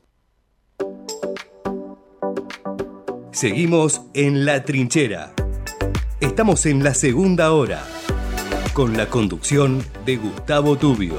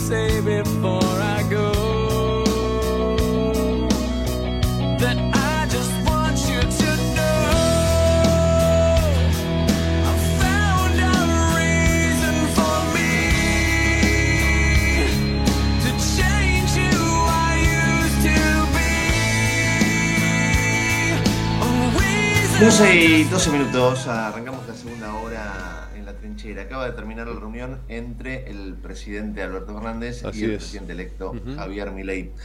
Em, me parece muy curioso lo que está pasando ahora, ¿no? Sale Milei, presidente electo ya. Ujú. Por supuesto, tiene a su disposición, tendría que tener a su disposición, seguridad Sí, a nivel va sin custodia, ¿no? sí, sí. Eh, está saliendo sin custodia. Sí. Por supuesto, el trabajo periodístico es el trabajo periodístico, es el presidente electo y por supuesto los ojos están puestos en su movimiento. Las cámaras lo siguen a través de las famosas motocam. No tiene un solo policía alrededor. Sí, es, es, es por lo menos raro. Está ¿no? saliendo de Olivos hasta el hotel, hasta el obelisco, ¿no? está enfrente del obelisco el hotel. Y uno dice, no va a pasar nada, por supuesto. No, no tiene por qué pasar algo. Pero digo, también es una, una imagen de lo, que está, de lo que está ocurriendo. ¿Cómo no le dan custodia? ¿Qué es esto? ¿Qué, qué- grado de locura es este? Es el, Sí, sí. presidente, es el presidente de los argentinos, electo, pero es el presidente de los argentinos. Tiene que tener el mismo sistema de custodia que cualquier otro. Y está moviéndose en un auto normal, ¿no? respetando eh, Sí, el- absolutamente. los semáforos. Es, es, es, es realmente raro. raro. es raro. Sí, sí, sí. No va a pasar nada, no tiene por qué pasar nada. Pero digo, me parece extraño. ¿no? Hay cosas que tienen que funcionar dentro del esquema lógico de convivencia democrática. Estamos en línea con Pablo Servi, diputado nacional de Juntos por el Cambio, por la provincia de Neuquén, de Evolución Radical. Pablo, qué placer escucharte. Gustavo Tubio, Raúl Vázquez, te saludan. Buen día. Buenos días, Gustavo, Raúl y y a toda la audiencia. ¿Qué tal? Muy bien, muy bien. Bueno, ¿cómo, cómo estás mirando todo esto? ¿Qué expectativas tenés de cara al futuro? ¿Cómo analizás la coyuntura? Sí, realmente creo que, que ha sido una, una sorpresa el resultado, sobre todo la, la diferencia, ¿no? Se sabía que, que podía, había el enojo que se canalizó en, en las urnas a partir de las PAS y después en las generales eh, de gran parte de la población, sumado a la, a la necesidad o, o el planteo de un cambio, eh, se veía que podía darse, pero realmente la, la diferencia con la que se dio eh, sorprende y, bueno, de alguna manera va a generar un reacomodamiento, ¿no? No solamente de lo que viene, creo que son definiciones importantes a nivel eh, país o de, propuestas concretas que tenían los dos candidatos, eh, pero también a, eh, un reacomodamiento o reconfiguración de, de los sistemas políticos, de los esquemas políticos que, que había en el país, ¿no? ¿Y cómo mm, ves la convivencia democrática en orden a ese reacomodamiento? Y bueno, creo que son las discusiones que, que se van a dar estos días. Eh, creo que, que es bueno el- la forma, el discurso que ha tenido el presidente electo de por ahí, porque veíamos un discurso en la campaña que se fue suavizando después de, de las generales, pero realmente con alguna preocupación porque digamos, lo que comentaba antes, el nivel de crispación que hay o, o el enojo en la población eh, puede, y sumado a la situación compleja que hay desde lo económico, eh, creo que, es importante eh, transmitir tranquilidad y responsabilidad y bueno y a partir de ahí creo que en la medida que se planteen las reformas y qué es lo que se quiere hacer eh, se irá logrando no acompañamiento no creo que justamente en eso están trabajando porque es un gobierno que asume sin gobernadores sin territorio y, y con una, un número muy bajo en, en el Congreso, ¿no? Se- por- Mauricio Macri llegó con 70 diputados, en el caso de Javier Milei hay 38 barra 37, ¿no? Porque estaban algunos ahí dando, dudando de qué es lo que hacían, así que realmente hay que construir, eh, sobre todo con, con lo que se plantea, ¿no? Las reformas que, que están planteando de entrada o que se, que se quisieran hacer, eh, que tienen que pasar por el Congreso, así que evidentemente eso va a tener que generar los consensos necesarios. Ah, lo tengo a Raúl Vázquez que te quiere hacer varias preguntas, pero a- a- antes de, de- de darle paso, quiero ir preguntándole esto a todos los, los dirigentes y, y hombres de la, y mujeres de la política que, que vayamos entrevistando. ¿Vos crees que el pueblo votó a Milei porque le encanta la ultraderecha o hizo sonar el escarmiento? ¿Están enojados y por eso votaron algo distinto? Yo creo que, que la crispación y el enojo que, de alguna manera eh, está dando vuelta, porque si uno analiza el voto, eh, eh, hay sectores que normalmente votaban al peronismo en, en sus distintas variantes y que hoy- hoy han votado a, a Javier Milei, así que y en ese sentido eh, uno lo que lo que siente en la calle o percibe y cuando hablamos con los vecinos es justamente este enojo, ¿no? Y muchas veces a la hora de votar decían lo otro ya lo conocemos, sabemos por dónde va y por lo menos probemos algo distinto que no, no sabemos es es una lotería, ¿no? Puede salir bien como puede salir mal, pero eh, probemos algo distinto porque ya con lo mismo nos va a ir mal, ¿no? Pablo Servi, ¿cómo te va? Raúl Vázquez, es un placer saludarte. Vos sabés que, eh, hablando del Congreso, me gustaría saber cuál es, tu opinión respecto de eso. Algunos plantean, viste, los analistas políticos, primero, Milei es un desconocido, pero no tanto, pero básicamente, mm, al ser outsider, uno empieza a, analizar y de alguna manera a, ver cómo son las reacciones y ver qué posturas pueden sucederse y demás. Algunos plantean que el Congreso puede trascender los partidos. ¿Qué quiero decir con esto? Que puedan suceder dos cosas.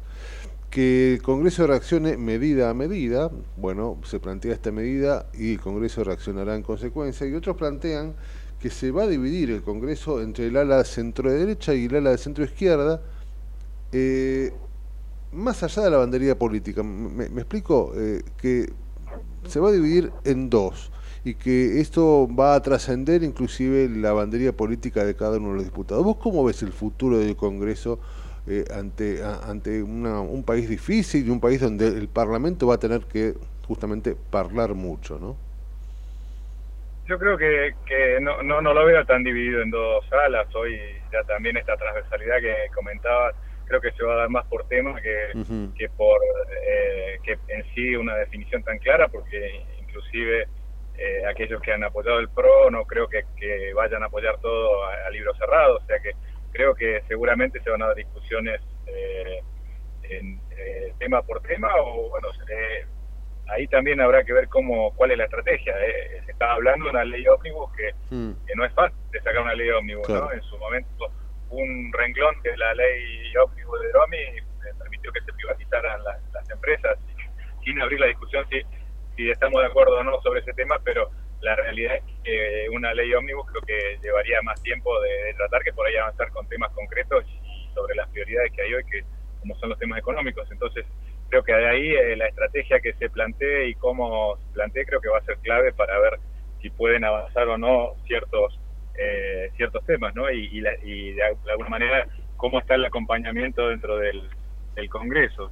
Eh, en el caso nuestro del radicalismo, lo que vi en su momento a la, a la hora de, de manifestar la, la postura del partido, una, una minimidad, digamos, de alguna manera hubo acuerdo en, en sostener una postura y entiendo que se debería mantener el, el bloque radical y de alguna manera, por supuesto, dar las discusiones y, y colaborar en aquello que sirva al país, pero también dando las discusiones y sosteniendo la, la institucionalidad, que es un poco lo- los riesgos que vemos en un gobierno que llega con tan poco apoyo y de alguna manera con las propuestas que, que ahora se han moderado, pero de alguna manera también eh, en algunos casos se contemplaba el avanzar sobre instituciones y no, no se daba respuesta a lo que se planteaba. Así que creo que, que va a ser muy importante las señales que dé el nuevo gobierno, esto, la- el diálogo que se genere y los entendimientos. Yo creo que si hay buenos interlocutores, como se está planteando también dentro del Congreso, aquellos que tienen experiencia y que de alguna manera pueden construir el diálogo y lo- los acuerdos, eh, se debería poder avanzar porque creo que todos queremos que al país le vaya bien.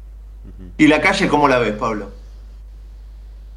Y ahora se despertó una expectativa, ¿no? Con este resultado, yo lo que veo es que ha habido un nivel de festejo, un- se, abre una, una expectativa, una, un- de alguna manera un crédito al, al que viene y justamente esto de no venir de la política, de no ser de, de más de los mismos que siempre nos, nos han llevado a, a donde estamos, eh, creo que por ahí hablo de una expectativa.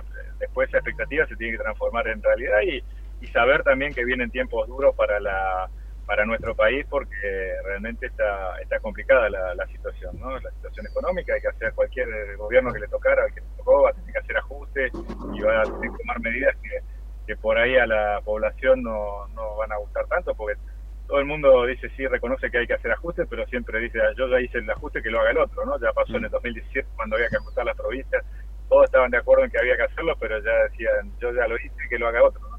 Entonces creo que ahí es donde hay que eh, avanzar en, en este tipo de consensos y también en explicar muy bien, creo que ahí está la, la clave de comunicar muy bien porque eh, realmente las medidas que se tomen de acá en adelante no, no van a ser fáciles. Pablo, un placer escucharte. Abrazo grande y lo mejor de cara al futuro. Gracias, viejo. Bueno, gracias a ustedes por el espacio y un saludo a la audiencia. Gracias. Pablo Servi, diputado nacional por la provincia de Neuquén, 11 y 22, estás en la trinchera. Seguimos informando desde la trinchera. Hasta las 12 con Gustavo Tubio.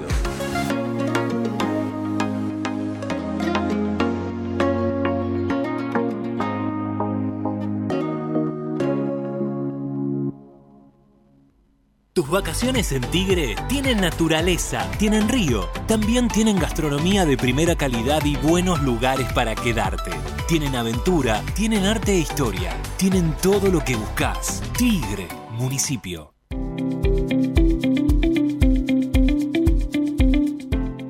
La Subsecretaría de Educación continúa con las propuestas pedagógicas para los establecimientos del distrito. Esta iniciativa busca mejorar la experiencia del aprendizaje y contribuir en la calidad educativa de los chicos merlenses. Las escuelas del distrito pueden solicitar estas actividades en la Subsecretaría de Educación ubicada en Juncali y Riobamba o por mail a merloeducación.gmail.com Gobierno del Pueblo de Merlo, Intendencia Menéndez.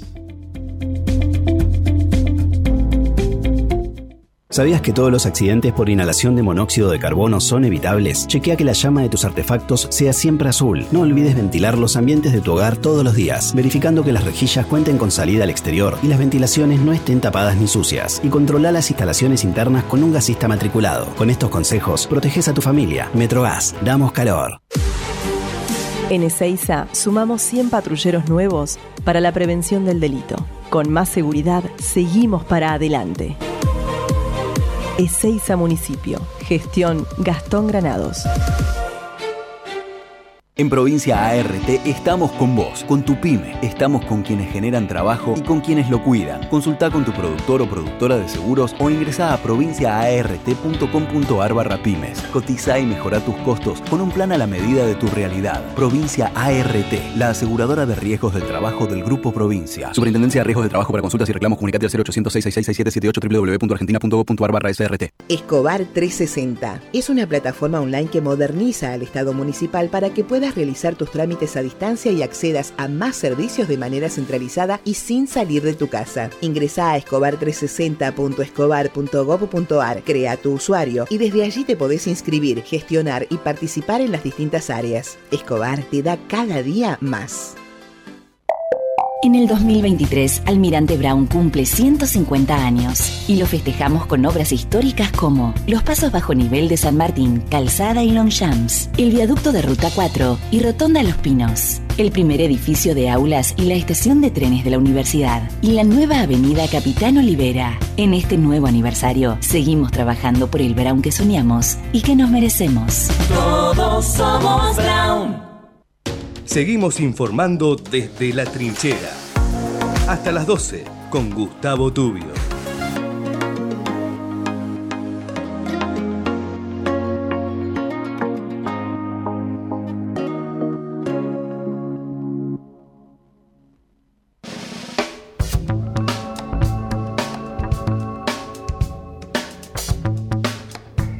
Supuesto hay muchísima expectativa en todos los sectores, claramente, y está muy bien, es lógico que esto ocurra. Hay mucho movimiento en todo lo que tiene que ver con el sector inmobiliario. Estamos comunicados con Daniel Zampone, vicepresidente de la Cámara Inmobiliaria Argentina. Daniel, Gustavo Tubio, Raúl Vázquez, te saludan, qué placer tenerte, ¿cómo va? Buen día. ¿Cómo te va, Gustavo? Hola, Raúl, buen día, chicos, ¿cómo andan? Un placer, ¿cómo Muy bien, muy bien, muy bien. ¿Cómo ves el panorama? ¿Qué puede llegar a pasar en el tema alquileres, el valor de las propiedades? ¿Cómo, cómo ves el panorama?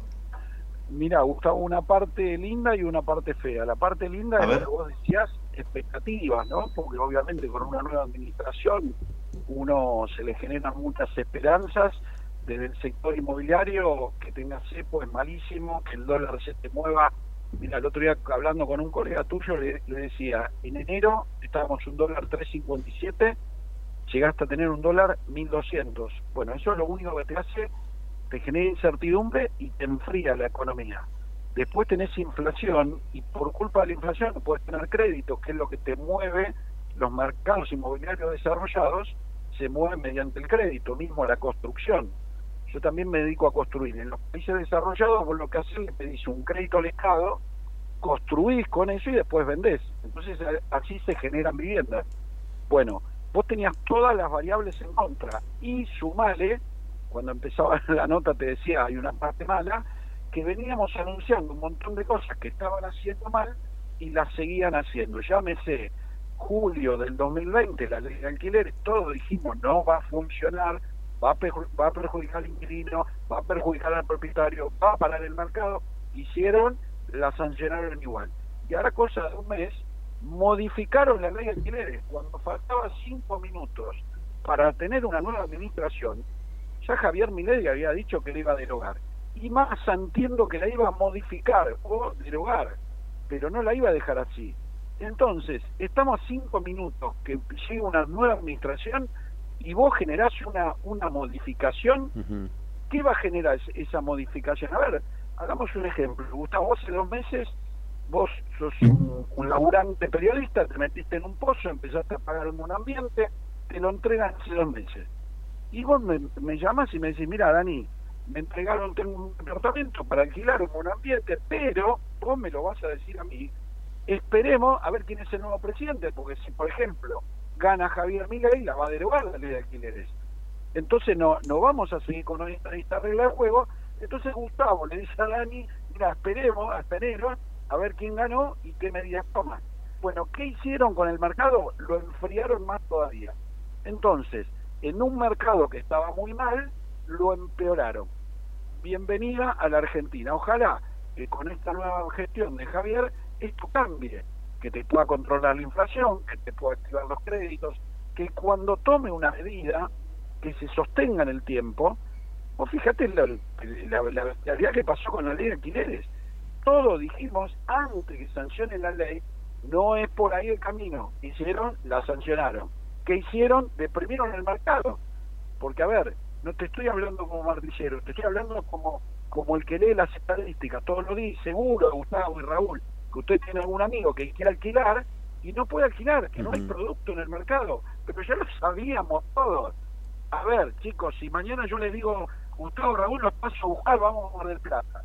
Pero yo no dormí, estoy alcoholizado y al auto le falta una rueda. Y salimos a la ruta 2. Lo más lógico es que no lleguemos a Mar del Plata, que choquemos. Después no nos agarremos la cabeza porque chocamos ahí, no dormiste, estabas alcoholizado. Al auto de cuatro ruedas le falta una, y lo lógico es que no llegues a Mar del Plata, lo lógico es que choques. Bueno, el mercado inmobiliario son todas situaciones que se podían haber evitado y se podían haber mejorado. Bueno, que hicieron, lo hicieron igual. Este, el último mes, cuando se modificó eh, la ley, me llamaron de todos lados. Digo, pero ¿te parece? Usemos el sentido común. No me, no me preguntes como martillero, pregúntame como ciudadano. Estamos a cinco minutos que venga una nueva gestión. Y una de las gestiones que, que tiene posibilidad de Javier Milei, ¿qué dijo Javier Milei? La ley de alquiler la voy a, la voy a derogar. Era momento de modificar. ¿Por qué no esperaste? No, la vamos a modificar. Bueno, ¿qué pasó en el mercado? Si Gustavo tenía un departamento para darle a alguien que lo ponga en inmobiliaria para alquilar, ¿sabes qué hizo Gustavo? No, para, esperemos. Y Gustavo hoy me está me llama y me dice, viste, Dani, que yo tenía razón, no lo tenía que poner. Si esto, si, si Javier la va a derogar la ley, entonces queremos que la derogue y ahí lo ponemos en el mercado. Entonces, Raúl, en una de esas que necesitaba alquilar, ¿cómo está Raúl de hace respecto? Está peor, porque tiene menos producto en el mercado para ir a alquilar. Bueno, esto fue lo que viene pasando año tras año y la frutilla de la torta fue esta modificación que hicieron hace poco. Daniel, ¿cómo te va, Raúl Vázquez? Vos sabés que te escuchaba y era una pintura muy clara de lo que está de lo que está ocurriendo, pero al mismo tiempo también me gustaría saber qué esperás del futuro, porque bueno, está claro que parece que mi ley lo que pidió es derogar la ley eh, y, y le daría paso a esta suerte de contrato libre entre partes que incluye la posibilidad de dar la libertad de elegir este, la moneda del contrato. Como vicepresidente de la Cámara Argentina Inmobiliaria, ¿cuál es tu opinión respecto de eso? ¿Cómo, cómo lo ves? Mira, Raúl, excelente pregunta. Déjame irte un pasito atrás para contestártela. La rama de, alqui- de- la ley de alquileres es una rama de un árbol que se llama mercado inmobiliario que se viene secando hace varios años. ¿Está bien? Entonces vos, si fueras jardinero, me dirías, Dani, pero bueno, ¿cuál es la raíz de ese árbol para que lo hagamos florecer? Porque, Raúl, si hacemos la mejor ley de alquileres del mundo, la mejor, la mejor, no se soluciona el mercado. El mercado lo solucionas atacando la raíz. Entonces, si Javier logra controlar la inflación, si Javier logra activar los créditos, te puedo asegurar, juguemos lo que quieras, Gustavo, vos y yo, que la próxima nota que me llaman para hablar de ley de alquiler y hablamos si están dólares y están pesos. Porque yo lo que hago es estudio el mercado inmobiliario argentino y los internacionales. La vez pasada hablaba con unos eh, colegas chilenos. Digo, che, contame, ustedes tienen ley de alquiler. Bueno, no tenían la menor idea. Y vos me decís que improvisado. No, no, no. El mercado le funciona. Cuando te funciona el mercado de los créditos, no hablas de alquileres. ¿Sabes por qué, Raúl? Si vos sos inquilino y vos podés acceder a un crédito, pero olvídate, el mercado lo regula solo y ni estamos hablando si es en dólares, si es en pesos, si es a tres años. ¿Sabes por qué tuvimos esa discusión todos estos años? Porque la ley de alquileres fue un parche, de un parche, de un parche que encima ese parche lo hicieron mal. Un parche que se llama CEPO, un parche que se llama inflación, un parche que se llama falta de crédito, un parche que se llama eh, eh, previsibilidad. Y ese parche final que hicieron se llama ley de alquiler y encima lo hicieron mal. Entonces, no es la madre de todos los problemas y de todas las batallas, porque te vuelvo a decir, vos tenés la varita mágica, me decís, Dani, yo te voy a dar la mejor ley de alquileres del mundo para que la Cámara Inmobiliaria se la presente a Javier Milei. Listo. ¿Solucionamos el mercado inmobiliario? No. El mercado inmobiliario, vos le tenés que dar previsibilidad. Empezá, si querés investigar los capitales argentinos que se fueron a invertir a Uruguay, a Paraguay y a Miami. Preguntarle a esa gente por qué se fue. Y te piden previsibilidad, seguridad jurídica, rentabilidad, lo que te da cualquier mercado. Entonces, empezar a darle previsibilidad, seguridad jurídica, rentabilidad, y vas a ver cómo te vuelven esos capitales. Y esos capitales empiezan, y ahora te voy a hablar como ciudadano argentino, yo que cada vez que veo una obra aplaudo, porque son 35 rubros que trabajan, más los rubros colaterales, que es el que te hace la mesa, la silla, la cortina, más las pymes de la zona, ¿no? El carnicero, el panadero, el verdulero, que le vende provisiones a la gente que trabaja ahí. Entonces, si vos me, me, me das previsibilidad, me das seguridad jurídica, me bajás la inflación, me activás los créditos y te aplaudo, mi expectativa, ojalá que Javier lo pueda hacer, mi expectativa va por ahí, y vas a ver que no me llamas nunca más para hablar de, mercado de, perdón, de, ley de alquileres. No hablamos, estamos hablando de ley de alquileres porque esto se ató todo con alambre. Claro, claro.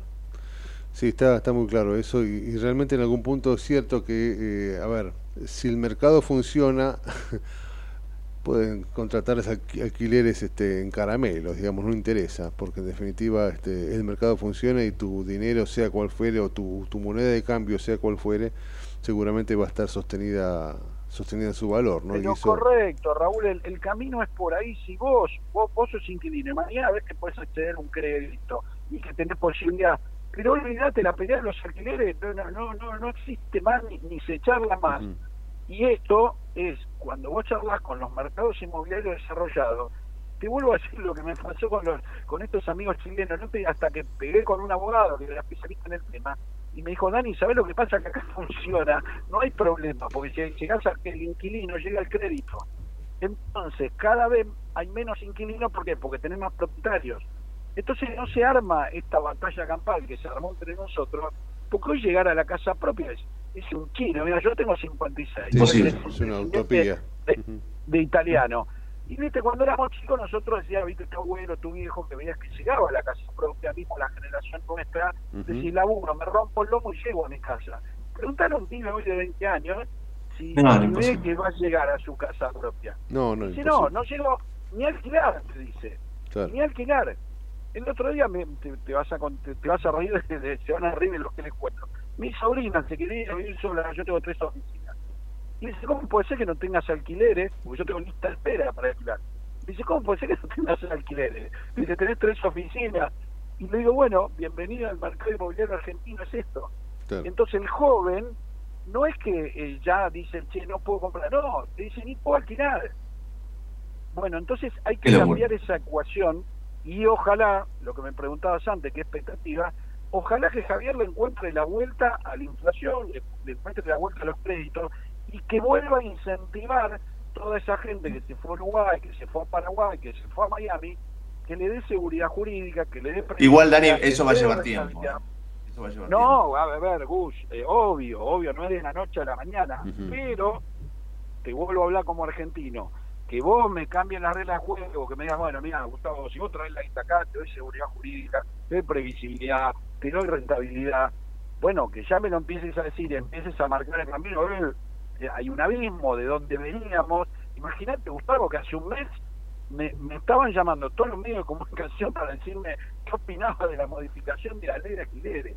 Yo digo, es una locura que estemos hablando de esto. No, no. Ah, si vos me, me empezás a decir que, que hablamos, Dani, de eh, que activar, están por activar un crédito, mira, hay un incentivo para que la gente ponga la plata en la construcción, eh, pero ¿sabes cómo te lo firmo todos los días? Sí, Ahora, Da-. Daniel, Daniel que, que- creo que, que es importante, que tiene que ver con la coyuntura, con el ahora y con lo que está sucediendo. Nosotros hemos hablado en este último tiempo, tal cual planteas vos, merced a los problemas de la ley de alquileres y este parche del parche del parche, tal cual planteas vos, que es cierto. Y este, hubo referentes que nos han comentado, por ejemplo, y muy rápidamente, que el fin de semana había 1.200 departamentos en oferta, cuando llegaba a haber, no sé, 180.000. Digo, eh, eso también genera una angustia que eh, necesita que la acción sea rápida y concreta a partir del 11 de diciembre. Digo, ¿cómo está hoy el mercado? Porque hay gente que no tiene básicamente dónde vivir. Mira, el mercado está estaba mal y ahora después de todas estas medidas que fueron tomando peor. Mm. Yo lo que a ver, lo, lo que vería con buenos ojos al, al otro día, bueno, pero ya Javier ahora estuvo hablando estos días por los medios, está está diciendo por dónde vamos a ir. Eh, ya diciéndotelo, entiendo que va a generar expectativas para bien, expectativas Claro. positivas, va a descomprimir esto porque esto es un... A ver, te vuelvo a contar el caso de Gustavo. Ponele que Gustavo haya adquirido un departamento en un pozo. Eh, Gustavo, él me lo decía a mí, Dani, esperemos. Bueno, y Gustavo lo que va a empezar a ver que el nuevo presidente le dice, mira, voy a derogar la ley de alquiler, voy a hacer una libre prestación. va". Entonces Gustavo se va a empezar a relajar. Y no sé si el 11 de diciembre, pero el 3 de enero, el 4 de enero, Gustavo me llama y me dice, che, Dani, ¿lo ponemos al alquiler? Entonces, si vaya contando las medidas, va a descomprimir y va a ser bien. Y obvio que esto estamos muy mal, no es que estamos más o menos, estamos muy mal y Claro, por culpa mal. nuestra, ¿eh? Asumamos asumamos los errores, ¿eh? No, es- no es que vino, Sí, seguro. viste que a, a- a veces te dicen la sequía, la pandemia, no, no, no, esto lo generamos nosotros, Sí, sí, ¿eh? sí, sí. Hagámonos cargo. Eh, dijiste dos o, dos o tres veces, este, Gustavo puede comprar un pozo. Yo lo único que puedo comprar es un pozo, pero un pozo de pala. Acá, y- Un y- pozo y ciego, un pozo Que no me ciego. llueva porque se me llena de agua. Es lo único que Dani.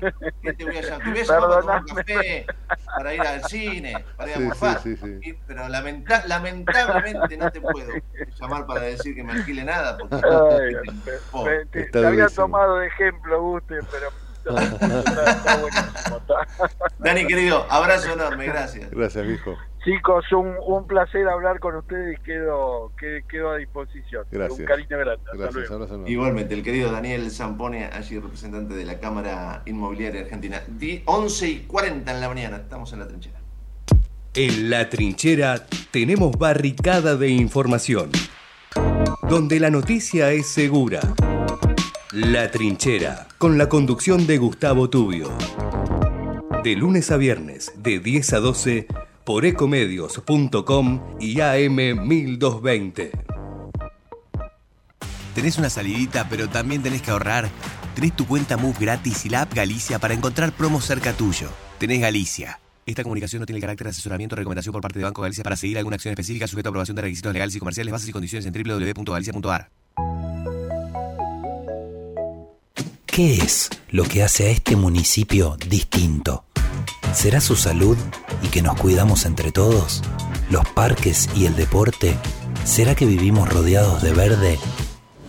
Sí, porque la calidad de vida hace todo distinto. San Isidro, municipio. Morón es más prevención. Ante cualquier emergencia, ahora podés pedir presencia de policía, SAME o bomberos con un solo clic. Descarga la aplicación Morón Alerta y un móvil se acercará inmediatamente a donde estés. No lo dudes. Morón Alerta, en la tienda de tu celular. Municipio de Morón, corazón del oeste. Ingresá a Edesur, cambia a factura digital y colabora con el medio ambiente reduciendo tu consumo de papel. Es un pequeño gran cambio para un mundo más sustentable. Adherite en edesur.com.ar o en la app Edesur en tu celular. Rosario, tu punto de encuentro todo el año. Conoce todo lo que podés hacer en la ciudad en www.rosario.tour.ar. En Ituzaingó trabajamos todos los días para ofrecerte un sistema de salud local, gratuito y de calidad. ¿Ya conoces el Centro de Diagnóstico Municipal? Un espacio gratuito de atención médica preventiva para el cuidado de tu salud. Laboratorio, radiologías, mamografías, ecografías y mucho más. Conoce más ingresando a miituzaingó.gov.ar. La salud en tu ciudad. Secretaría de Seguridad. Teléfonos útiles José Cepaz. Emergencias 911. Comando Patrulla 02320 440005. Comisaría Primera 02320 422 111. Comisaría Segunda 02320 466 661. Comisaría Tercera 02320 446002. Bomberos José Cepaz 02320 422222. Ambulancias 02320 439300. Secretaría de Seguridad 02320 447464. Defensa Civil 02320 441900. COM 02320 433856. Emergencias COVID 107 147 11 56 18 30 25 y 11 56 18 30 66. José Cepaz Municipalidad. Intendencia Mario Ishi. En Lanús, más de 35.000 vecinos se inscribieron al portal de empleo municipal. Contamos con más de 270 empresas en la comunidad laboral. Hay 1.200 ofertas laborales publicadas y cubrimos más de 3.000 puestos de trabajo en los últimos dos años. Informate en lanús.gov.ar barra portal de empleo. Lanús nos une. Si querés emprender, abrir un comercio, empresa o industria, en 3 de febrero sos bienvenido. Te decimos gracias. El costo para habilitar acá es cero, como lo escuchaste. La habilitación es gratis. Además, eliminamos más de 100 tasas y trámites para cuidar tu economía sin trabas ni burocracia. En estos tiempos, más que nunca, estamos del lado del laburo y de los que producen. Más info en 3defebrero.gov.ar. Municipalidad de 3 de febrero. Queremos que traigas tu empresa a Esteban Echeverría. Te ofrecemos un municipio ordenado y transparente, la mejor ubicación y algo que no te ofrece nadie. Cinco años sin pagar nada. Sí, hasta el 2027 para que no pares de crecer. Esteban Echeverría, un municipio ordenado para seguir creciendo. Seguimos informando desde la trinchera. Hasta las 12 con Gustavo Tubio.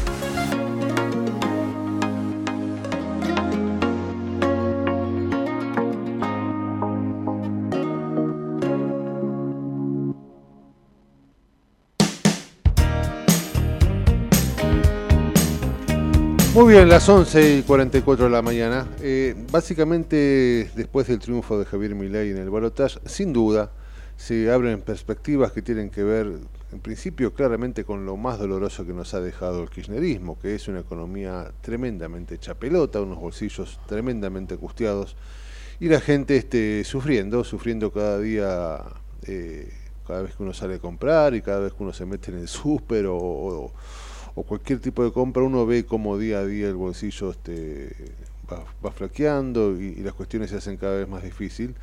Y la expectativa está justamente en donde mi ley, en principio, se supone que más sabe, es su lugar, la economía, así empezó, siendo panelista y hablando en muchos programas de televisión respecto de este tema, por lo tanto las expectativas son, son grandes también, y, y, y, para hablar de eso y para ver cómo se plantea el futuro y para tener, poder decir algún par de preguntas que, que, que hacen a, a, lo cotidiano, estamos conectados con Ramiro Castiñeira, que es economista, amigo de la casa. Ya Ramiro, ¿cómo te va? Raúl Vázquez de este lado, ¿cómo estás? Hola, ¿qué tal? ¿Cómo estamos? Buenas tardes. Muy bien, viejo, muy bien. Bueno, en principio, contanos tu, tu, tu expectativa respecto de un balotaje que sin duda ha sido sorpresivo, por lo menos respecto de la, de la distancia este, o, o, de la diferencia de puntos que nos ha dejado este balotaje, ¿no? Sí, a ver, creo que lo que más destaca es Argentina está acostumbrada al último siglo de la política argentina, obviamente nada más que contando los periodos democráticos, uh -huh. en un bipartidismo dentro de dos partidos políticos que pelean por la representación de lo que es la socialdemocracia criolla, ¿no? Siempre manejando dentro del espectro ideológico, sí, sí, siempre es centro izquierda. Sí, sí, Eh, tanto el peronismo como los radicales es donde ahí se sienten cómodos y ahí siempre estuvo la política argentina. Eh, usualmente en los países desarrollados vos tenés un partido socialdemócrata y un partido re- más republicano, más liberal, ¿no? Como pues si vamos al ejemplo de Estados Unidos, tenés al mundo eh, eh, más republicano, más liberal que podría ser desde obviamente Reagan o, o ahora Trump. eh, Trump, y después la socialdemocracia, que podemos decir el estilo de lo, lo último que conocimos, por ejemplo, Obama o, o ahora actualmente Biden. Vos fíjate que Argentina sería como que si en Estados Unidos la, el, el principal el opositor a, a Biden sea Obama. O sea, Claro. es como que eh, queda en una en una Están corridos a la socialdemocracia, sí, sí, se eh, comprende. claro, claro. Entonces ese punto no es menos, porque si bien vos podés decir si Obama o Biden es más de derecha o más de izquierda, pero siempre eh, eh, como te estás limitado en el espectro ideológico. Eso es lo que le sucedió a Argentina en la del último siglo. No hay partidos republicanos, no hay partidos liberales.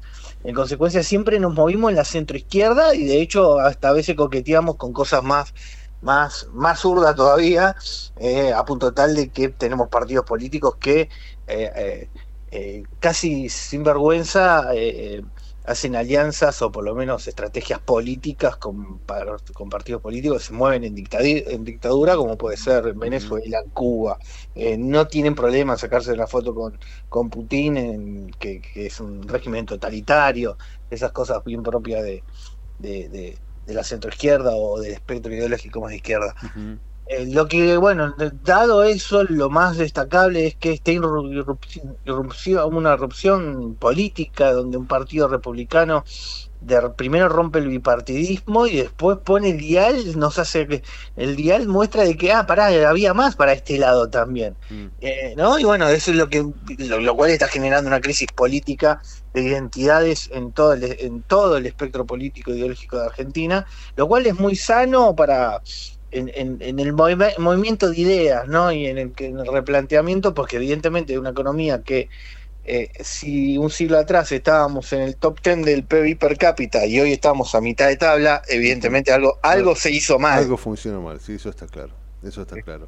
Ramiro, ¿y, y- y- cómo ves? Eh, porque, bueno, mm, a ver, Milei va a asumir ahora el 10 de diciembre, ya se están planteando algunas cuestiones. Hace minutitos hablamos con un representante de la Cámara de Argentina Inmobiliaria y planteaba ya que el hecho de que simplemente Milei diga que se va a derogar la ley y que en principio la idea es que eh, mejore todos los, los parámetros de la economía para que de alguna manera vuelva la confianza y que aquel que tiene el departamento diga, bueno, lo saco nuevamente a alquilar porque mi- la plata tiene un valor más este, coherente y porque yo sé que de alguna manera la inflación capaz que empieza a menguar un poco, bueno, va a generar algunas cuestiones virtuosas en ese sentido. Pero bueno, para eso se necesita claramente tiempo, eso no va a suceder el 11 a la mañana, eso va a generar seguramente un tiempito de, de- de- de laburo y ahí es donde digo yo, y ahí viene la pregunta, como hemos escuchado un par de veces, Milei tendrá que dejar de lado la motosierra y tomar el bisturí, ¿no? Digo, ¿cómo, cómo ves esos primeros tiempos? Sí, a ver, eh, no menor de que si bien ganó la Libertad Avanza y con contundencia en, en- en- en el balotaje, la realidad que no tiene gobernadores propios y también Tiene es un congreso complejo, ¿no? que tiene un congreso en tercera minoría, Claro. tercera minoría y, y la tercera chica encima. Sí, sí, no es sí, que estamos hablando de algo, algo con cuerpo que pueda hacerle, eh, que pueda hacer fácil ganar a- alianzas. Entonces, eh, eso te demuestra que toda la agenda ¿Y ¿Eso es bueno o Eh, es malo? Porque el Congreso, eh, no digo opositor, pero por lo menos esquivo, va a hacer que algunas cuestiones tal vez se ralenticen. ¿Vos cómo lo ves de tu mirada económica? ¿Eso es bueno, malo, complicado, difícil? Mira, en lo político, toda la agenda libertaria te muestra, o sea, este es un partido liberal libertario, ¿no? Que el libertario que si crees es más, más eh, con propuestas más radicales todavía. Toda esa línea libertaria no va a pasar por el Congreso, en consecuencia todo proyecto eh, que venga con mucho tinte libertario, eh, no, no, no va a pasar porque Claro. directamente el Congreso le va a jugar en contra absolutamente. Algunas opciones más liberales y después de un, pa- un país pasado, pasado a la izquierda, ¿no? el acomodar las cuentas públicas, en, en, en quizás cerrar algunos, algunas empresas públicas, privatizar algunas cosas, dado que no pasamos tanto al, de, de- mambo con, con, con el progresismo, posiblemente, bueno, se- algunas propuestas de esas pasen, pero no todas. Por lo tanto, el plan motosierra más libertario, más radical, todo eso no va a pasar, y por casualidad. Eh, pero igual. Bueno, de alguna manera, viste un- que viste que eso se fue dando también en la campaña. Uno escuchaba al Milei del 13 de agosto, post paso, y era Claro. una persona, y escuchaba al Milei del 19 de noviembre, y parecía alguien más moderado, como entendiendo el panorama este político, ¿no? Eso también eh, es Sí. para tener en cuenta. Sí, y pasan todo balotaje en todo el mundo, Por porque supuesto, necesitas el sí, sí, 50% de los votos, entonces no hay manera de que si necesitas el 50% de los votos radicalizándote tu Exacto. posición lo logres, entonces eso es parte de, de, de lo que lleva el balotaje, que justamente obliga a vos el sistema político del balotaje, obliga a buscar alianzas, obliga, es decir, bueno, el, el- el- el buscar al- alianzas también obliga a negociar posiciones y, y- y objetivos, entonces por eso vemos cómo eh, eh, todos terminaron cediendo eh, en el objetivo de captar votos. Eh, esa, esa situación se va a continuar en el, en el Congreso y por eso el plan motosierra no, no va a tener posibilidades porque lo que acomodó la economía argentina eh, no es no son las ideas liberales sino lo que acomodó la política en Argentina sigue siendo el antikirchnerismo Eh, Sí. de otra representación, de otra manera, con otra velocidad o con otros ímpetus y con otras características, pero la realidad que cuando uno entraba, la opción era, eh, eh, porque el el lo que la estrategia de masa era como hacer un plebiscito sobre mi ley, pero la realidad es que el plebiscito era sobre el peronismo, no era sobre mi ley. Sí, sí, sí, esta gente Entonces, entendió eso, sí, sí, sí. Ante eh, la opción, eh, eligió de alguna manera terminar con el kirchnerismo, aunque yo tengo mis dudas, ¿eh? porque a mí me Sí. parece que el voto más antikirchnerista era Sí. masa, para mí. Eh, yo creo que mi ley con algunas medidas, sin querer, va a terminar dándole a veces identidad al kirchnerismo o a la centro izquierda que posiblemente este, salga a la calle y empieza a entorpecer algunas cuestiones. Y ahí viene mi pregunta. ¿Vos cómo ves eh, las medidas que va a tener que tomar? Eh, en algún punto se plantea que eh, claramente mm, lo que algunos llaman ajustes, de un lado y de otro lado llama sinceramiento de las tarifas, inexorablemente va a suceder el 11, 12, 13 o no sé qué día de diciembre o primero día de enero, pero inexorablemente va a suceder. Claro. ¿Cómo ves este, la, la- la cuestión política para eso? Porque digo, eh, si bien puede ser necesario, si bien tal vez la economía sincerada debería ser mm, algo que, que, bueno, seguramente eh, viviremos en una economía más coherente o más, más clara. Eh, Sí. Digo, la cuestión política detrás va a ser compleja porque, bueno, la calle se le va a complicar, o, o no, ¿vos cómo lo ves? Eh, a ver, la herencia no hay duda de que es catastrófica. Sí. Eh, macroeconómicamente hablando, Argentina no crece hace tres mandatos presidenciales. El último de Cristina, el de Macri y el de Alberto Fernández. Son tres, tres mandatos presidenciales, 12 años sin crecer, lo cual eso destruyó el mercado laboral en Argentina. Sí, sí. Lo destruyó en el sentido de que eh, eh, muchos de la tasa de desempleo es baja solo porque existen 20 millones de planes sociales. De repente mucha gente largó el trabajo eh, eh, y se quedó con la dádiva del Estado. Y después la otra situación, y los que se quedaron dentro del mercado laboral están con salarios que están directamente en situación que parece el 2002, el 2003. Son salarios de 300 dólares como mucho, 400 dólares si te fue bien.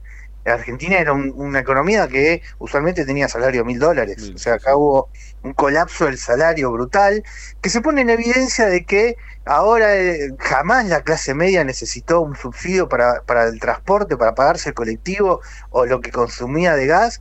Y ahora parece que si a la clase media le sacase el subsidio del, del gas o el transporte, casi que cae a la pobreza. Sí, sí, en consecuencia te está demostrando el colapso del salario. Nunca el argentino necesitó el Estado para pagar el, el tren o el colectivo. Nunca. Sí, sí, es verdad, es verdad. Ujú. Eso después de los 20 años de kirchnerismo nada más sucedió.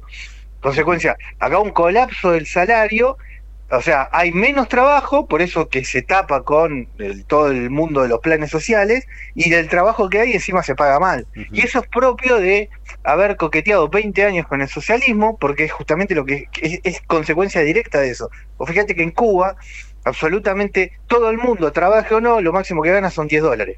Sí, sí, tal cual. Entonces, bueno, Argentina, trabajes o no, lo máximo que vas a ganar son 300 dólares. Ujú.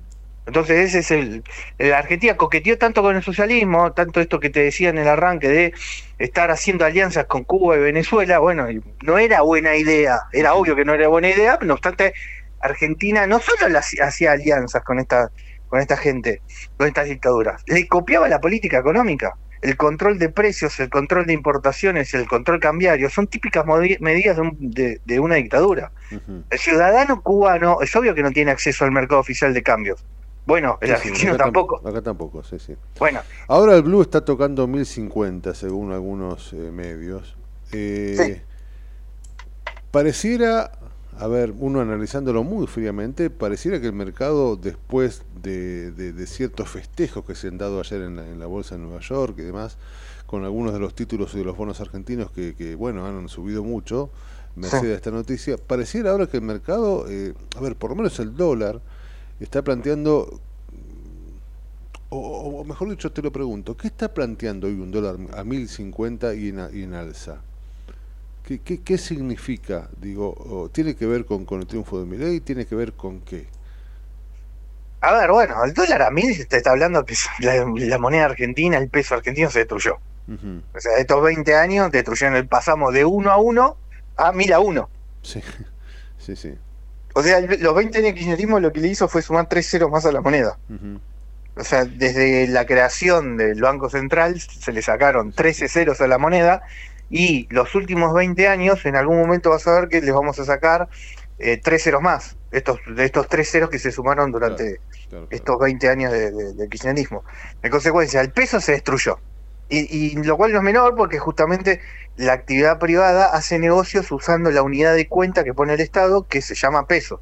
Pero si la unidad de cuenta es un barrilete que se está moviendo todo el día, imagínate nosotros dos queremos, te, te quiero comprar el auto y, decimos, bueno, el auto vale, a ver, me tenés que dar X cantidad de unidad de cuenta. Miramos para arriba a ver dónde está el barrilete y, y cambia de, minuto a minuto cambia de, de ubicación. Entonces no, no nos permite a nosotros eh, hacer la transacción comercial. Es decir, nosotros queríamos hacer una transacción comercial donde nos beneficiamos los dos. Yo quiero el auto, vos querés el dinero, nos beneficiamos los dos. Ahora, el Estado que pone la unidad de cuenta, que es un barrilete, no nos permite hacer esa, unidad, eh, ese, esa transacción comercial.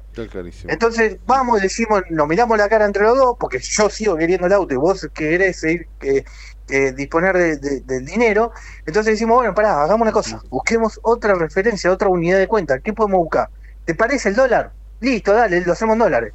Entonces, el argentino empieza a, dado que el peso es un barrilete, y o para, en rigor es un yunque, porque va nada más que para abajo, eh, eh, eh, entonces ponemos otra unidad de cuenta más estable y que nos permita a nosotros comerciar. Que yo tenga el auto, que vos tengas el dinero, que seguramente lo, lo vas a usar para otras cuestiones personales, y cada uno a lo suyo. Y vos fíjate que la institución de la moneda en Argentina desapareció. Con este nivel de inflación, la unidad de, la, de moneda en Argentina desapareció. Entonces empezamos a hablar directamente en otra unidad monetaria, porque si no lo hacemos, no podemos comerciar. Y si no podemos comerciar, no podemos vivir.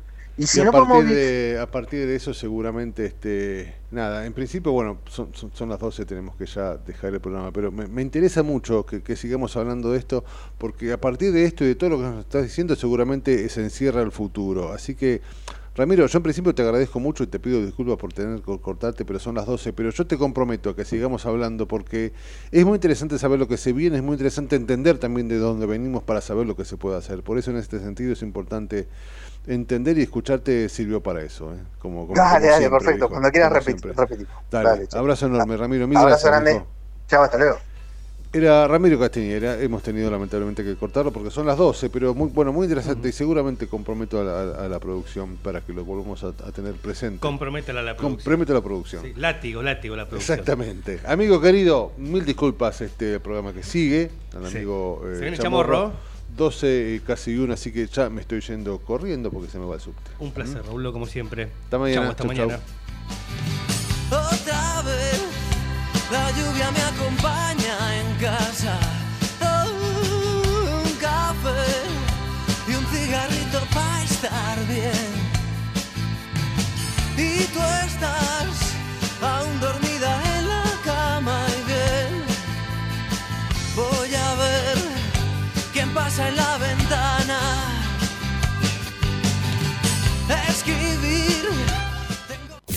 Desde Buenos Aires, transmite LRI 224, AM 1220, Ecomedios